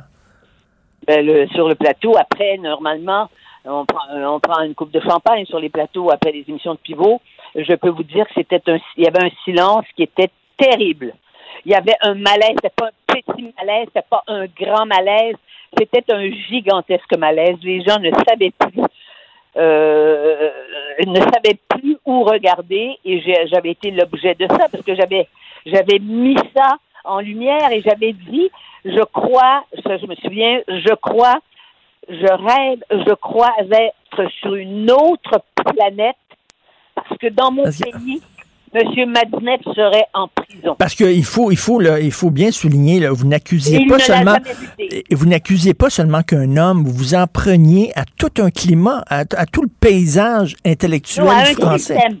Un système. À un système. À la complaisance de ce système vis-à-vis les amours avec des jeunes. Et Matinev n'était pas avec- tout seul. euh, euh, voyons, euh, François Mitterrand. euh, pas François Mitterrand, veut dire son neveu, là, Frédéric Mitterrand, qui se, qui se, qui se vantait de la- des mêmes choses aussi dans ses Mais il livres. l'a écrit, oui, et qui était un ami à moi, il le savait. Je veux dire, vous savez, les pervers, là, ils aiment rien de mieux euh, que, que de que d'être en ma présence parce que je pense que ça les excite. Mais Frédéric Mitterrand est un ami. Il était un, un, ami d'ailleurs. Euh, il m'avait demandé de travailler à TV5 Monde. euh, J'ai travaillé à TV5 à, à Paris aussi. Euh, et le jour où il a publié son livre dans lequel il racontait lui-même comment ses, ses voyages aux Philippines et, et ce qu'il faisait avec les jeunes gens, avec les petits garçons, eh ben il m'a appelé à Montréal un matin pour me dire que penses-tu de mon livre? Voyez-vous? Alors donc, le- le- mais là c'est terminé, tout est terminé et je l'ai constaté dans le- au moment où là, il y a eu une, une- une mise en accusation de, de Madnef. Madnef, il va jamais être euh, euh, être condamné. Madnef, il vit en Italie, n'est-ce pas? Ah oui. Sur la côte italienne, bien sûr, parce qu'il a été aussi financé. C'était quelqu'un qui n'était pas dans l'argent. Euh, mais il, il, avait, il était entretenu. La ville de Paris et les maires, les maires qui se sont succédés à Paris, quelques maires, mais pas Chirac, le, lui ont offert un appartement parce que, vous savez, pour. Oui, pour les gens qu'on considère, on donne, on, on, on, offre des appartements. Il a vécu dans un appartement qui appartenait, qui appartenait à la mairie de Paris durant très longtemps. En tout cas, maintenant, été- les, les choses ont changé, mais vous avez été la première vraiment à, à participer là, à ce, ce changement de mentalité. Euh, merci beaucoup, Denise, et j'imagine que vous allez lire avec intérêt justement euh, ce témoignage-là de Mme G euh, lorsqu'il va paraître une- donc une deuxième personne qui porte plainte contre Madriel. Mais savez-vous. Mais savez-vous, je ne suis pas sûre que je vais le lire parce que je sais exactement comment il procédait en plus. Ah ouais. Merci beaucoup, Denise Bombardier. Bon long week-end. Merci, vous aussi. au revoir. Merci, Denise. Au revoir. Pour une écoute en tout temps, ce commentaire de Denise Bombardier est maintenant disponible dans la section balado de l'application ou du site cube.radio. Un balado où Denise Bombardier remonte le fil de sa mémoire pour discuter des enjeux de la société québécoise contemporaine. Alors, tout de suite après, bien sûr, c'est Benoît, ce, jeune, ce fringant sexagénaire euh, qui, euh, qui a vécu sa première journée d'homme de 60 ans. Je ne sais pas s'il est allé à Jean Coutu euh, voir euh, le rayon des couches pour adultes. Euh, je sais pas, il va vous en parler. Alors, c'est lui qui prend le micro. N'oubliez pas notre rencontre à Benoît et moi euh, à midi. Et puis, ben, merci beaucoup à toute l'équipe. Merci beaucoup, Maude Boutet, à la recherche. C'était fantastique. Et merci, Jean-François Roy, à la console, la réalisation. Passez un très beau week-end de trois jours. Puis, on, on va se reparler mardi, 8 h. Bonne journée. Merci. Cube Radio.